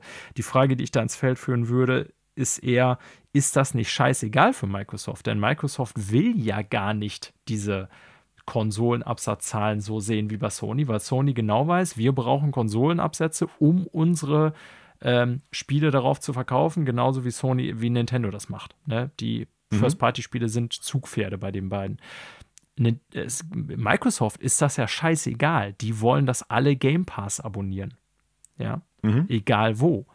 Also, das Argument ist ein bisschen schwierig, finde ich. Zumal, ganz ehrlich, wenn ich mir so den Xbox One Line-up, wenn ich mir das Spiel und auch selbst sogar bei Series S und X das Line-up der exklusiven Spiele angucke, die Microsoft in den letzten mhm. so und so vielen Jahren produziert hat, sehe ich auch ehrlich gesagt, also das gehört auch zur Argumentation, nicht so viele Gründe, warum Leute eine, eine, Xbox One hätten kaufen sollen. Weil, also, was hatte man für einen Vorteil gegenüber der PlayStation oder der Switch oder so, ne? Also, ich, ja, die Zahlen, ich denke, so vom Verhältnis her, wie gesagt, dass die PlayStation die letzten zwei Generationen deutlich erfolgreicher war, steht außer Frage. Ich sehe das aber schon noch ein bisschen kritisch, wie Microsoft das hier präsentiert. Das habe ich ja auch gar nicht nee, nee, irgendwie. Also ich, ich sage ja nicht, dass, das, dass ich das so ich sehe. Ich sage ja auch nicht, dass du das Argument, dass er soll das machen. ja, weil ich das, weil du das jetzt gerade so. Nein, ich in, wollte den äh, Kommentar einfach noch hinzufügen ja. zu den nüchternen okay. Zahlen, die du jetzt präsentiert hast. Wobei, also ich sag's mal so, ich habe kein, kein, keine Ansicht darüber oder keine Einsicht darüber, ähm, ob das jetzt exakt stimmt oder nicht, aber ich halte das für durchaus realistische Verhältnisse. Und ich bin mir nicht mehr ganz sicher. Ich meine, dass Microsoft aufgehört hat, die Verkaufszahlen mit der One einzustellen und nicht mit der 360. Aber da müsste ich nochmal recherchieren. Kann sein. Ist auf jeden Fall schon Jahre ähm, her. Ja. Ja, ist schon lange, weil äh, mit der One ja relativ fix klar wurde, dass halt die Verkaufszahlen sehr stark hinter der PlayStation 4 ja. äh, hinterherhingen. Ne? Und äh, also ich halte das für durchaus realistisch, wenn du dir halt vor allen Dingen anguckst, wie oft sich so die Xbox, also die Original-Xbox verkauft hat. Das, das ist relativ gesichert. Ich glaube, irgendwie was mit 24 Millionen Mal oder sowas. Ähm, klar, die hat auch nur eine kurze Lebensspanne gehabt, weil die 360 so früh rausgeschmissen worden ist. Aber ich, ich könnte mir vorstellen, dass das durchaus im Bereich des Möglichen liegt. Was natürlich nicht automatisch bedeutet, dass es deshalb ein gutes Entkräftigungsargument gegen die Befürchtung ist, Microsoft wird da in eine Monopol- oder Oligarch, äh, Oligopolstellung gebracht. Oh meine Güte.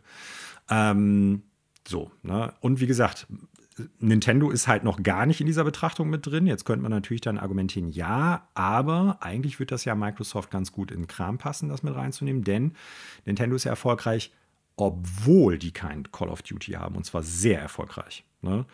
Und da kann man natürlich als Gegenargument dann jetzt auch sagen, ja, aber die bedienen auch einfach einen ganz anderen Markt, als es Microsoft und äh, Sony da irgendwie mit ihren Konsolen machen. Ja. Ist, glaube ich, ein müßiger Punkt darauf einzugehen, weil es halt so halbgare Argumente jeweils nur sind. Ja. Ja. Also wir werden das weiterverfolgen, ob das jetzt an Argumenten gereicht hat, um die EU-Kommission zu überzeugen. Ne? Ich bin echt gespannt, so wie das so, das sind ja immer auch sehr juristische Debatten. Man muss natürlich da irgendwie einen Punkt machen können, der nachweisbar ist. Ich aus Sicht eines Betrachters der Szene sehe das dann, glaube ich, eh immer noch so ein bisschen anders, sage ich mal, weil ich letztendlich einfach von der Marktmacht äh, der Konzerne aus argumentiere und Microsoft schon auch so ein bisschen vorwerfe und jetzt nicht, weil ich Sony Pony Fanboy oder so bin. Es gibt auch wahnsinnig viele Sachen, die ich hoffentlich wird das klar immer wieder an Sony kritisiere. Äh, zum Beispiel ihr beschissenes PlayStation Plus System und so weiter, ne? Und ähm, ihr Pfennigfuchserei und so weiter. Aber für mich sind das halt alles so Argumente, die hier vorgeschoben werden, damit ein Gigant, der dafür bekannt ist, sich alles Mögliche einzuverleiben, noch mehr wachsen kann. Und ich denke mir halt die ganze Zeit, ey, nimmt doch mal die 70 Millionen in der Hand, baut ein paar geile Studios und Marken auf, äh, 70 Milliarden, Entschuldigung, ja, äh, dann könnt ihr euch den Scheiß hier sparen. So, ne, das ist das so ein bisschen, das ist so die, die Handlungsweise eines Großkonzerns, die hier ganz typisch durchschlägt und damit solchen Argumenten da irgendwie ja. auf PR-Tour zu ziehen. Und das, was mich so ein bisschen anpisst dabei, so, aber Mhm. Das ist halt meine persönliche Sicht. Ja, es ist halt so dieser Punkt, Mitbewerber einfach zu schlucken. Siehe genau. Meta, die es ja auch lange Jahre Richtig. gemacht haben ja. und jetzt an Grenzen stoßen, weil das große Ding, was halt Facebook den Rang abläuft und Instagram sitzt nicht mehr in einem Land, in dem wir da einfach mal Geld hinschicken können, dann gehört das uns, nämlich in China mit TikTok, sondern äh, wir haben da keinen Zugriff mehr drauf. Ne? Ja. Seid, naja, seid ähm, doch mal ein ähm, bisschen kreativer und heizt die 70 Milliarden in schöne Entwicklung rein. So, ne? Und das kann man zum Beispiel Nintendo ja nicht vorwerfen, dass sie sich nicht immer im eigenen Schopf aus dem Dreck gezogen hätten, sozusagen zum Beispiel. Aber ich sag's mal so, Daniel. Ne? Also kein Argument für die Übernahme jetzt, aber so, warum, glaube ich, das nicht mehr deren Ziel sein dürfte, sind Studios wie 343 Industries oder The Coalition. ja, aber das ist so. Oh. Das sind keine günstigen Studios nee, gewesen. genau, aber nicht. Das ist, das ist ja genau das Problem. Die kriegen ihren Scheiß nicht auf die Kette und kaufen sich dann einfach was ein, was besser läuft. So, das nervt mich halt, weil sie es können. So. Ne? Ja, aber sie hat, also nochmal, ich will Microsoft und Xbox und Phil Spencer und das Ganze drumherum überhaupt nicht in Schutz nehmen. Also, liebe Zuhörenden und Daniel, bitte versteht das jetzt nicht falsch. Aber sie haben es ja zumindest eine Zeit lang probiert und es hat nicht zu den Früchten geführt, die man da erwartet hätte. Ja, aber da muss man ne? doch auch Was jetzt kein warum. Aber ja. Genau. Okay. Das wäre, das wäre der, der logische Punkt, ja. ne? dass man da halt sagt, okay, woran, wo, woran scheitert es hier die ganze genau. Zeit? Ne? Und äh, ich kann Ihnen nicht sagen, ob Sie es gemacht haben. Ich kann Ihnen nicht sagen, was in den einzelnen Fällen dazu geführt hat, dass das scheinbar so ja, schlecht gemanagt worden ist, wäre jetzt meine Vermutung, äh, dass halt diese Ergebnisse dabei rausgekommen sind oder eben nicht. So, das, das weiß ich halt in dem Kontext nicht. Aber ähm, sie haben es zumindest gemacht, was natürlich immer noch, und das muss ich jetzt nochmal unterstreichen, kein Argument dafür ist, ja gut, dann kaufen wir uns den Scheiß, den wir nicht selber hinkriegen, einfach dazu. Ja, wir reden uns aber wieder heiß. Das Thema wird uns noch länger verfolgen, aber ja. ja. Machen wir mal weiter. Ein paar kürzere Meldungen. So, kommen wir zu einer kurzen Sache, die, ähm, ja, ich weiß gar nicht, wie man sagen soll. Also, ähm, ist jetzt ein Abgang von einem äh, sehr renommierten Spieleentwickler, der auch durchaus namhaft gewesen ist, vor allen Dingen früher über Capcom. Nämlich Shinji Mikami verlässt das Studio, das er mit aufgebaut hat, Tango Gameworks. Ja. Er ist ja damals bei Capcom gewesen, unter anderem natürlich für Resident Evil auch zuständig gewesen, ist später dann äh, zusammen mit einigen anderen Ex-Capcom-Leuten zu Platinum gewechselt, als das Studium, äh, Studio von denen gegründet worden ist, hat das dann nach einiger Zeit verlassen, nachdem er Vanquish da gemacht hat und hat Tango Gameworks gegründet und hatte dann, ich sag mal, durchaus auch ein paar zumindest namhafte, vielleicht sogar erfolgreiche Spiele mit The Evil Within vor allen Dingen, 1 und 2, Ghostwire Tokyo und zuletzt natürlich Hi-Fi Rush, auch wenn er nach Evil Within 1 weniger in der Spieleproduktion, sag ich mal, dabei gewesen ist oder weniger mit dazu beigetragen hat als früher noch. Ja. Ja, ähm, die Gründe können wir hier oder bringt, glaube ich, nichts, wenn wir darüber spekulieren. Ist natürlich sehr namhaft, dieser Abgang. Wie du schon gesagt hast, ja. letztendlich der Typ, der das Studio gegründet hat. Ne? Und Evil Within 1 und 2 ja zumindest auch irgendwie noch eine tragende Rolle gespielt hat, soweit ich das einsehen kann. Bei Bin 1 ja, bei 2 ja. nicht mehr ganz so stark. Da okay. war schon John Johannes, glaube ich, äh, ja. zentrale Figur, der jetzt auch Hi-Fi Rush gemacht hat. Genau. Ich glaube schon, dass das Studio so weitermachen kann äh, wie bisher, im Sinne von ähm, das, die Spiele werden jetzt, glaube ich, dadurch nicht automatisch schlecht oder so. Ja. Und was man dem Studio aussagen, also im Guten oder im Schlechten, das sind sehr eigenständige Spiele jeweils gewesen, ähm, die nicht immer jetzt irgendwie großartige Spiele waren oder sowas, aber zumindest sehr eigenständig waren. Und äh, so, ich habe es leider noch nicht gespielt, aber scheinbar ist Hi-Fi Rush wohl tatsächlich so ein bisschen deren bestes Spiel jetzt auch zuletzt gewesen. Also nicht zuletzt, sondern zuletzt war Hi-Fi Rush, das rausgekommen ist, auch gleichzeitig deren bestes Spiel. Ja. Ähm, ich gehe jetzt erstmal davon aus, dass das Studio durchaus so weitermachen wird. Ich hoffe, dass da nicht irgendwie was hintersteht, weil die ja von ähm, weil die ja zu Bethesda gehören und Bethesda von Microsoft aufgekauft worden ist und durchaus einige Leute in verschiedenen Studios da auch gegangen worden sind, dass es da jetzt irgendwie krasse Umstrukturierungen durch Microsoft oder Bethesda ähm, gibt und die dann jetzt, was weiß ich, nicht mehr so viel Freiheiten haben, so abgefahrene Spiele zu machen wie vorher. Das wäre sehr schade. Wie gesagt, warum er genau Tango Gameworks jetzt verlässt, wissen wir nicht genau. Kann auch sein, dass er sich in den Ruhestand begibt, dass er wieder was Neues macht oder einfach irgendwie eine Pause will oder so. Wir wissen es einfach noch nicht. Genau. Ja. Halten wir es erstmal als Personalie fest. Genau. So, dann etwas, was, glaube ich, äh, ziemlich stark so in deinem Vorgarten landen dürfte. Ja. Es gibt Neuigkeiten zu äh, den ja, Prozessen zwischen Destiny, Schrägstrich Bungie Genau. und, äh, wie heißen sie? M-Junkies, die, glaube ich, so, ja, äh, Zusatzsoftware verkauft haben. Cheat-Software, Ja. wie sagt man dazu? Ja, so würde ich es betiteln. Genau, und darum ging es ja auch. Ich wollte es hier nochmal ansprechen, weil wir es auch damals gesagt haben, dass es da einen Rechtsstreit gibt, Genau. beziehungsweise Bungie äh, da sehr aktiv mittlerweile gegen vorgeht. Mhm. Äh, und tatsächlich ist es so, dass äh, ein äh, Richter oder Richterin, weiß ich jetzt gar nicht, in den USA, ähm, Bungie zumindest in Teilen zugestimmt hat. Also ein Teil äh, der Klage ist zwar schon letztes Jahr abgelehnt worden, wo es darum ging, dass irgendwie, ähm, ja, Bungie letztendlich so ein Copyright äh, hat geltend machen wollen, im Sinne von, dass da äh, unautorisierte Kopie ihres Werkes, die in so einer Cheat-Software, also der Code irgendwie, der da verwendet wird, äh, quasi von äh, Annutzer, vom, Nutz, vom Anbieter M-Junkies genutzt wird. Das wurde von einem Gericht so nicht anerkannt, aber ähm, es wurde tatsächlich jetzt vor Gericht anerkannt, dass, äh, das war ja nur ein Teil des Rechtsstreits, äh, aktiv von AIM-Junkies die Maßnahmen zum Schutze der Nutzer, so nennen wir es mal, umgangen wurden bei Mhm. Destiny 2, um sowas wie Mhm. Cheating überhaupt möglich zu machen und vor allen Dingen die Sicherheitsmaßnahmen, die Bungie deswegen ja in das Spiel eingebaut hat. Und äh, da der Richter dem zugestimmt hat, dass diese äh, Verletzung der Nutzerbedingungen von Bungie bewusst war und auch mehrfach wiederholt wurde, müssen Aim Junkies jetzt in erstmal, ich weiß nicht, ob der Prozess damit abgeschlossen ist, steht hier nicht, 4,3 Millionen Dollar an Bungie zahlen. Und äh, hänge ich dann gleich mal dran. Bungie geht auch weiter gegen andere Anbieter vor. Sie fordern jetzt zum Beispiel 6,7 Millionen äh, von Lavi Cheats, auch ein Cheat-Anbieter. Und ja, das setzt sich also vor Gericht fort, was Bungie schon seit längerem aktiv versucht. Und ähm, ich muss auch ganz ehrlich sagen, ne, in dem Fall jetzt wieder hier meine Meinung, mein Kommentar. Äh, ich finde, das sollte ruhig Schule machen. Ähm, ich will niemanden verbieten, ein Spiel so zu spielen, wie er oder sie es will.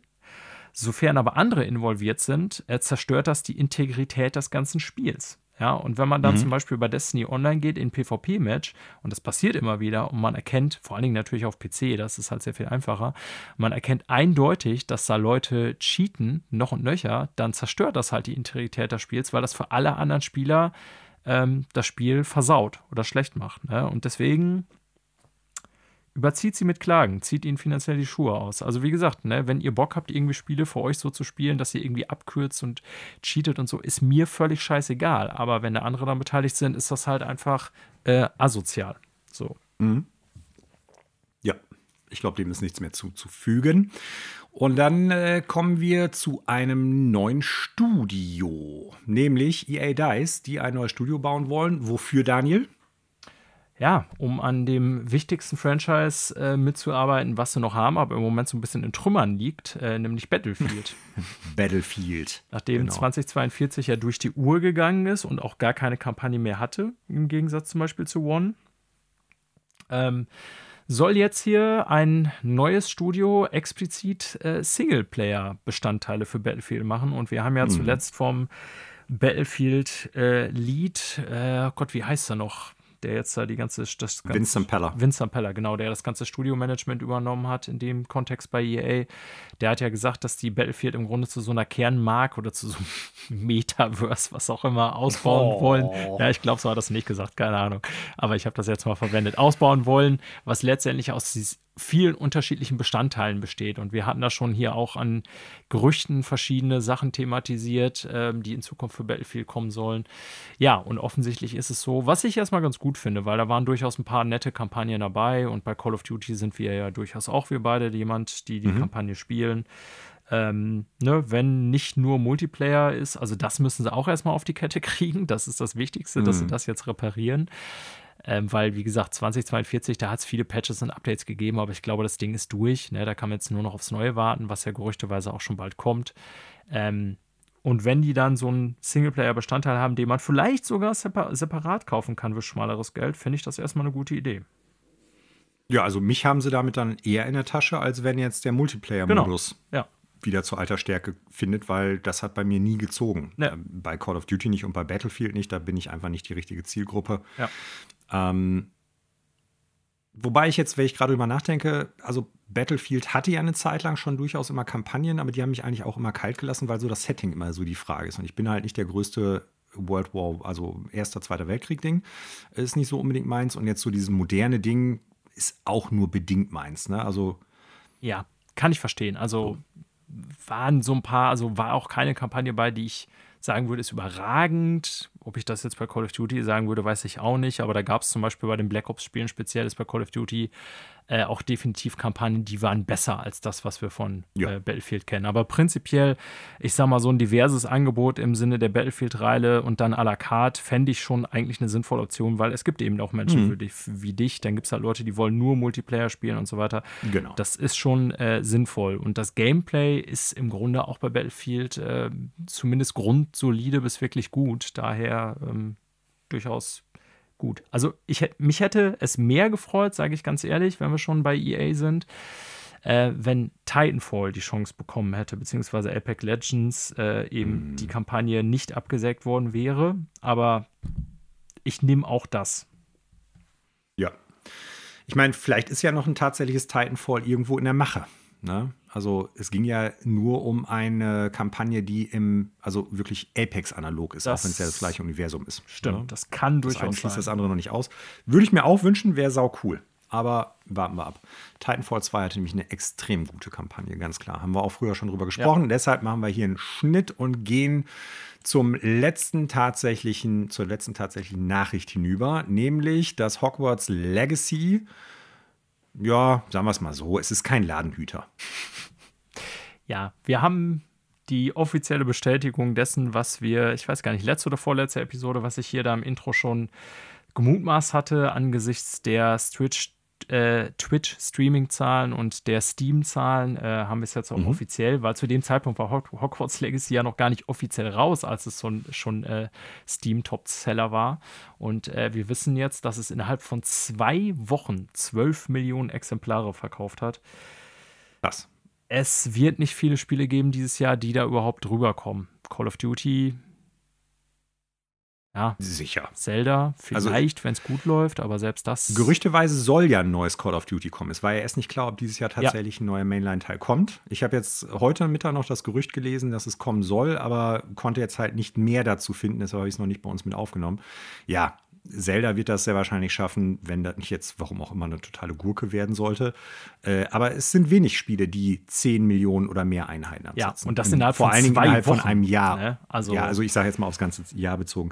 Das ist wenig. Ja. Äh, in zwei Wochen ist das ein massiver Erfolg, das ist ganz klar so. Äh, ich will jetzt nicht gemein sein, ne? aber glaubst du, das Spiel wäre auch so erfolgreich geworden, wenn es ein Games as Service Game gewesen wäre? Ja, puh. Da schließt sich der Kreis zu Rockstar und Warner Brothers. Ich glaube äh, prinzipiell, dass das Franchise dann doch so viel zieht, ähm, dass es wahrscheinlich auch als Service-Game funktionieren könnte, aber ob es jetzt besser gewesen wäre als das, also ich glaube, eigentlich haben Avalanche schon eine gute Entscheidung damit getroffen, was sie hier gemacht haben, nämlich zu sagen, also überraschenderweise haben sie ja sogar gesagt, es wäre kein DLC angekündigt, was mich total gewundert hat. Also äh, nicht angekündigt, sondern geplant. Ähm, aber mhm. ich glaube, so grundsätzlich die Entscheidung zu treffen, so, wir machen kein Service-Game oder so, wir machen so ein Open World Sandbox Game, aber dann bieten wir halt Harry Potter Fans so alles mit Hogwarts und so außenrum zu und irgendwie, was sie haben wollen. Das war, glaube ich, mhm. schon eine sehr äh, gute Entscheidung, weil ich glaube letztendlich, und das ist ja auch was bei vielen Reviews durchkommt, wenn die Leute das, also ich habe es nicht gespielt, aber ich äh, glaube, man kann ziemlich deutlich sagen, nach allem, was so bisher irgendwie klar ist, äh, nach Reviews und auch was so Leute persönlich mir gesagt haben, das ist ein maximal durchschnittliches Open-World-Spiel wenn man das Harry Potter-Ding wegzieht. Aber wenn man natürlich Bock hat, mhm. irgendwie Hogwarts Castle und so zu erkunden, ist das natürlich schon mega geil. So. Ne? Ja. Und ich glaube, da haben sie schon eine sehr gute Entscheidung mitgetroffen, sagen wir es mal so. Also du hast ja gerade gesagt, äh, die Marke ist schon noch so groß, dass es dann auch erfolgreich gewesen wäre. Was glaubst du denn? Ist Avengers eine größere Marke oder ist äh, Harry Potter eine größere ja, Marke? Ja, das ist eine gute ich Frage. Ich kenne die, die, Filmzahlen das jetzt nicht, aber Frage. Weil das Argument alleine hat ja bei Marvels Avengers nicht dazu und geführt. Und bei Marvels Midnight halt Suns auch nicht. Da hat Marvel auch nicht geholfen, was uns ja. Ja, gut, da würde ich, da würde ich vielleicht noch so sagen, also das Genre ist Strategiespiele ja. Ist halt schon auch noch mal Nische, also es ist kein richtiges Nischengenre, aber nischenhafter als jetzt irgendwie so Open World äh, Abenteuer oder Actionspiele. So, ne? Ähm, ich bin mir nicht sicher. Also klar, hätten sich trotzdem da Leute eingefunden, hätten gesagt, ich spiele das jetzt, weil es ist Harry Potter bzw. Wizarding World. Aber ob das wirklich dazu geführt hätte, dass es dann genauso großer Erfolg gewesen wäre, ich bin mir da nicht sicher, weil wie gesagt, Avengers ist trotz Avengers gefloppt. Ja, gebe ich dir recht. Also bei Marvel ist es echt sehr schwierig, mittlerweile für mich einzuordnen, wie viel Marktmacht das Ding überhaupt hat. Und hier steht zwar auch kein Harry Potter noch drauf, hat. noch mhm. hat, genau. Äh, hier steht zwar auch kein Harry Potter drauf, sondern irgendwie, aber zumindest der Name Hogwarts. Ich glaube schon. Also ich kann mir nicht vorstellen, dass die Leute jetzt so nach einem äh, weiteren Open-World-Game dürsteten zu diesem Zeitpunkt des Jahres, dass sich das wie geschnitten Brot verkauft hat, weil ich sag mal so, äh, Legacy ähm, ist jetzt nicht, glaube ich, in der Position wie letztes Jahr zum Beispiel Elden Ring, wo ja rundrum zu, okay, Horizon kann man jetzt drüber streiten, aber ich glaube, Elden Ring hat natürlich, abgesehen von dem Hype, den es auch durch Reviews und selbst erzeugten Hype dann mit Stream und Twitch und so weiter erzeugt hat, auch davon profitiert, dass es in dem Jahr im Frühjahr nicht ganz so viel gab, sage ich mal. Ne? Sonst wäre das, glaube ich, nicht innerhalb kurzer Zeit so erfolgreich gewesen. Und das würde ich jetzt behaupten naja, als Legacy. Also welche Open-World-Spiele gibt es denn jetzt gerade? Also die jetzt zeitnah rausgekommen ja, sind zu Legacy. Stimmt, das stimmt. So also wenn du das jetzt nur auf Genre beziehst. Nicht so wirklich, das, da hast du recht, ja. Und es gab zumindest also bei Elden Ring auch noch zwei. Ja, lol.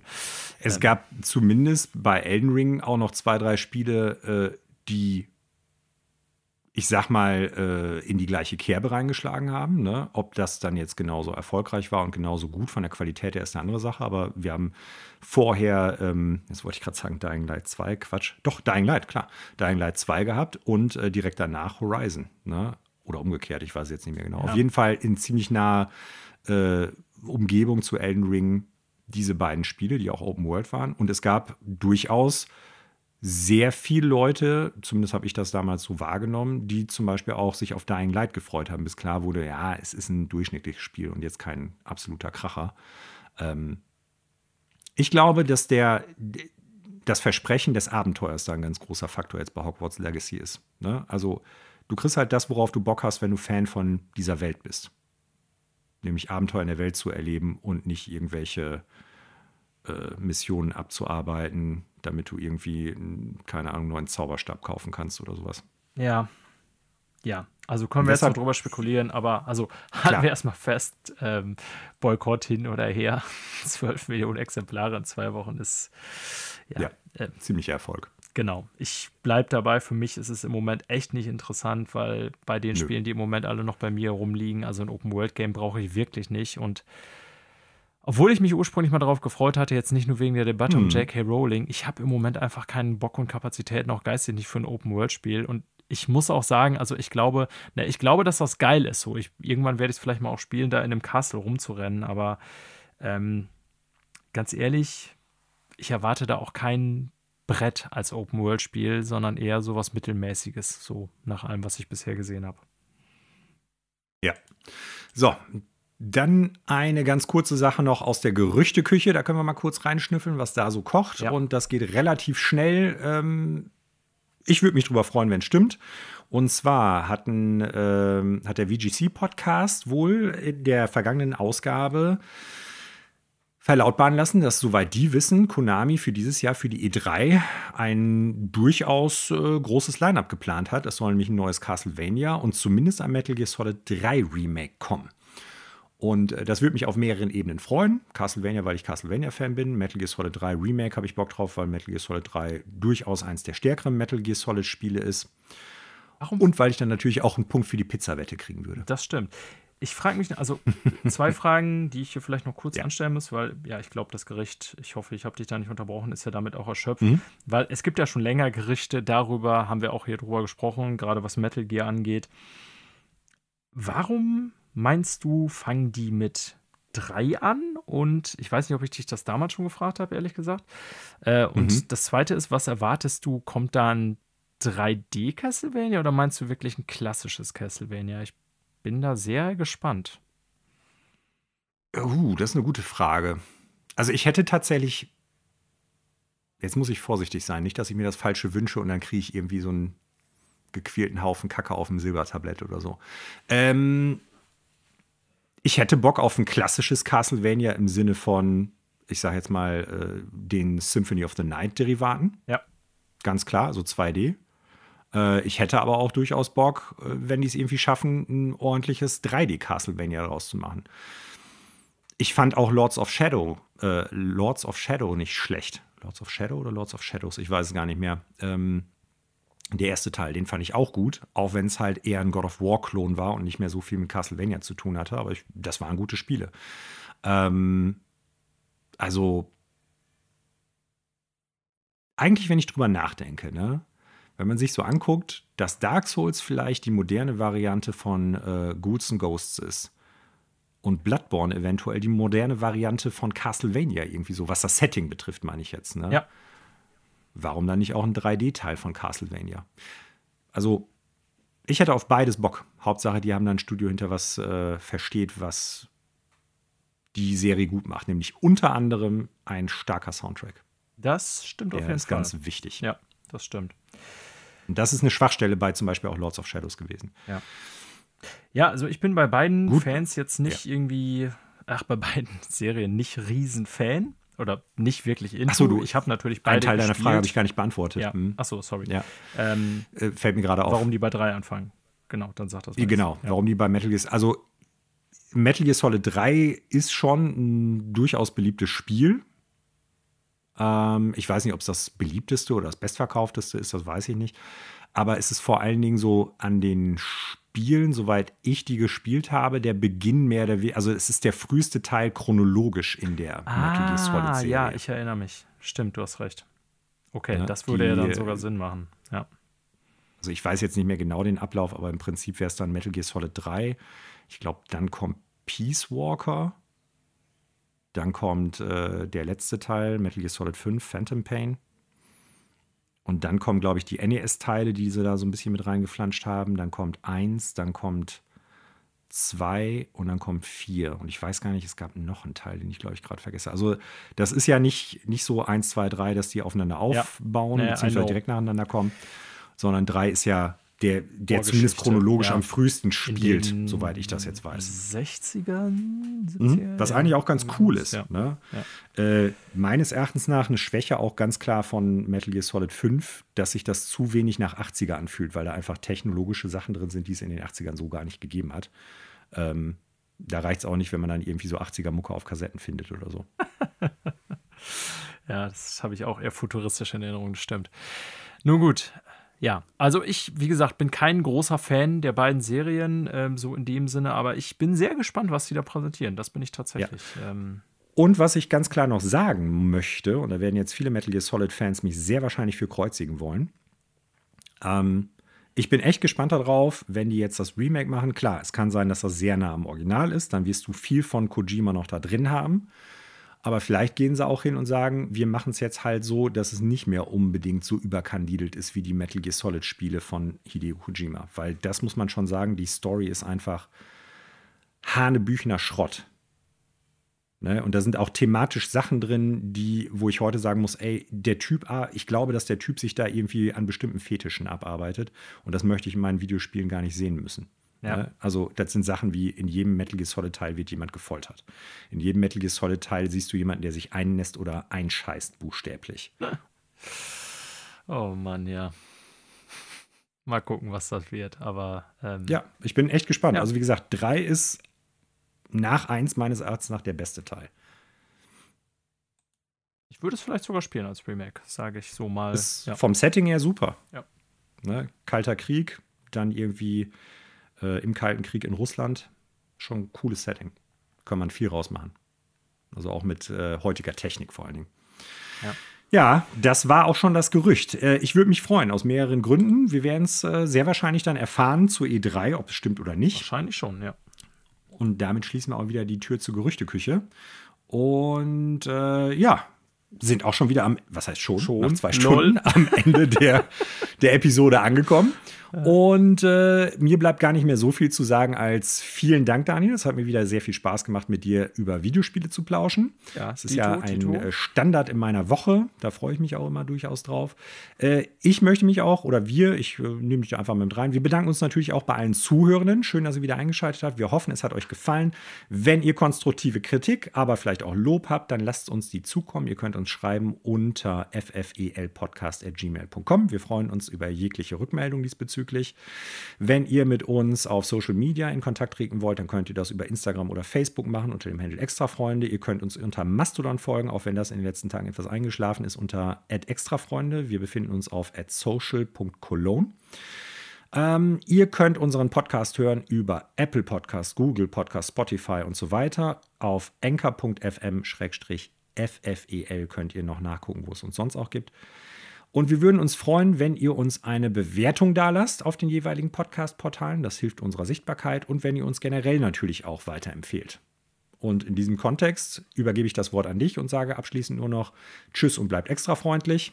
Ich sage äh, alles, was Manuel gesagt hat, äh, plus ich freue mich auf Wortwörtlich nochmal. Ja, genau, wortwörtlich nochmal. Äh, plus ich freue mich auf die nächste Woche mit der nächsten Episode und natürlich äh, Destiny 2 Lightfall, wo ich dann ganz viel von berichten werde.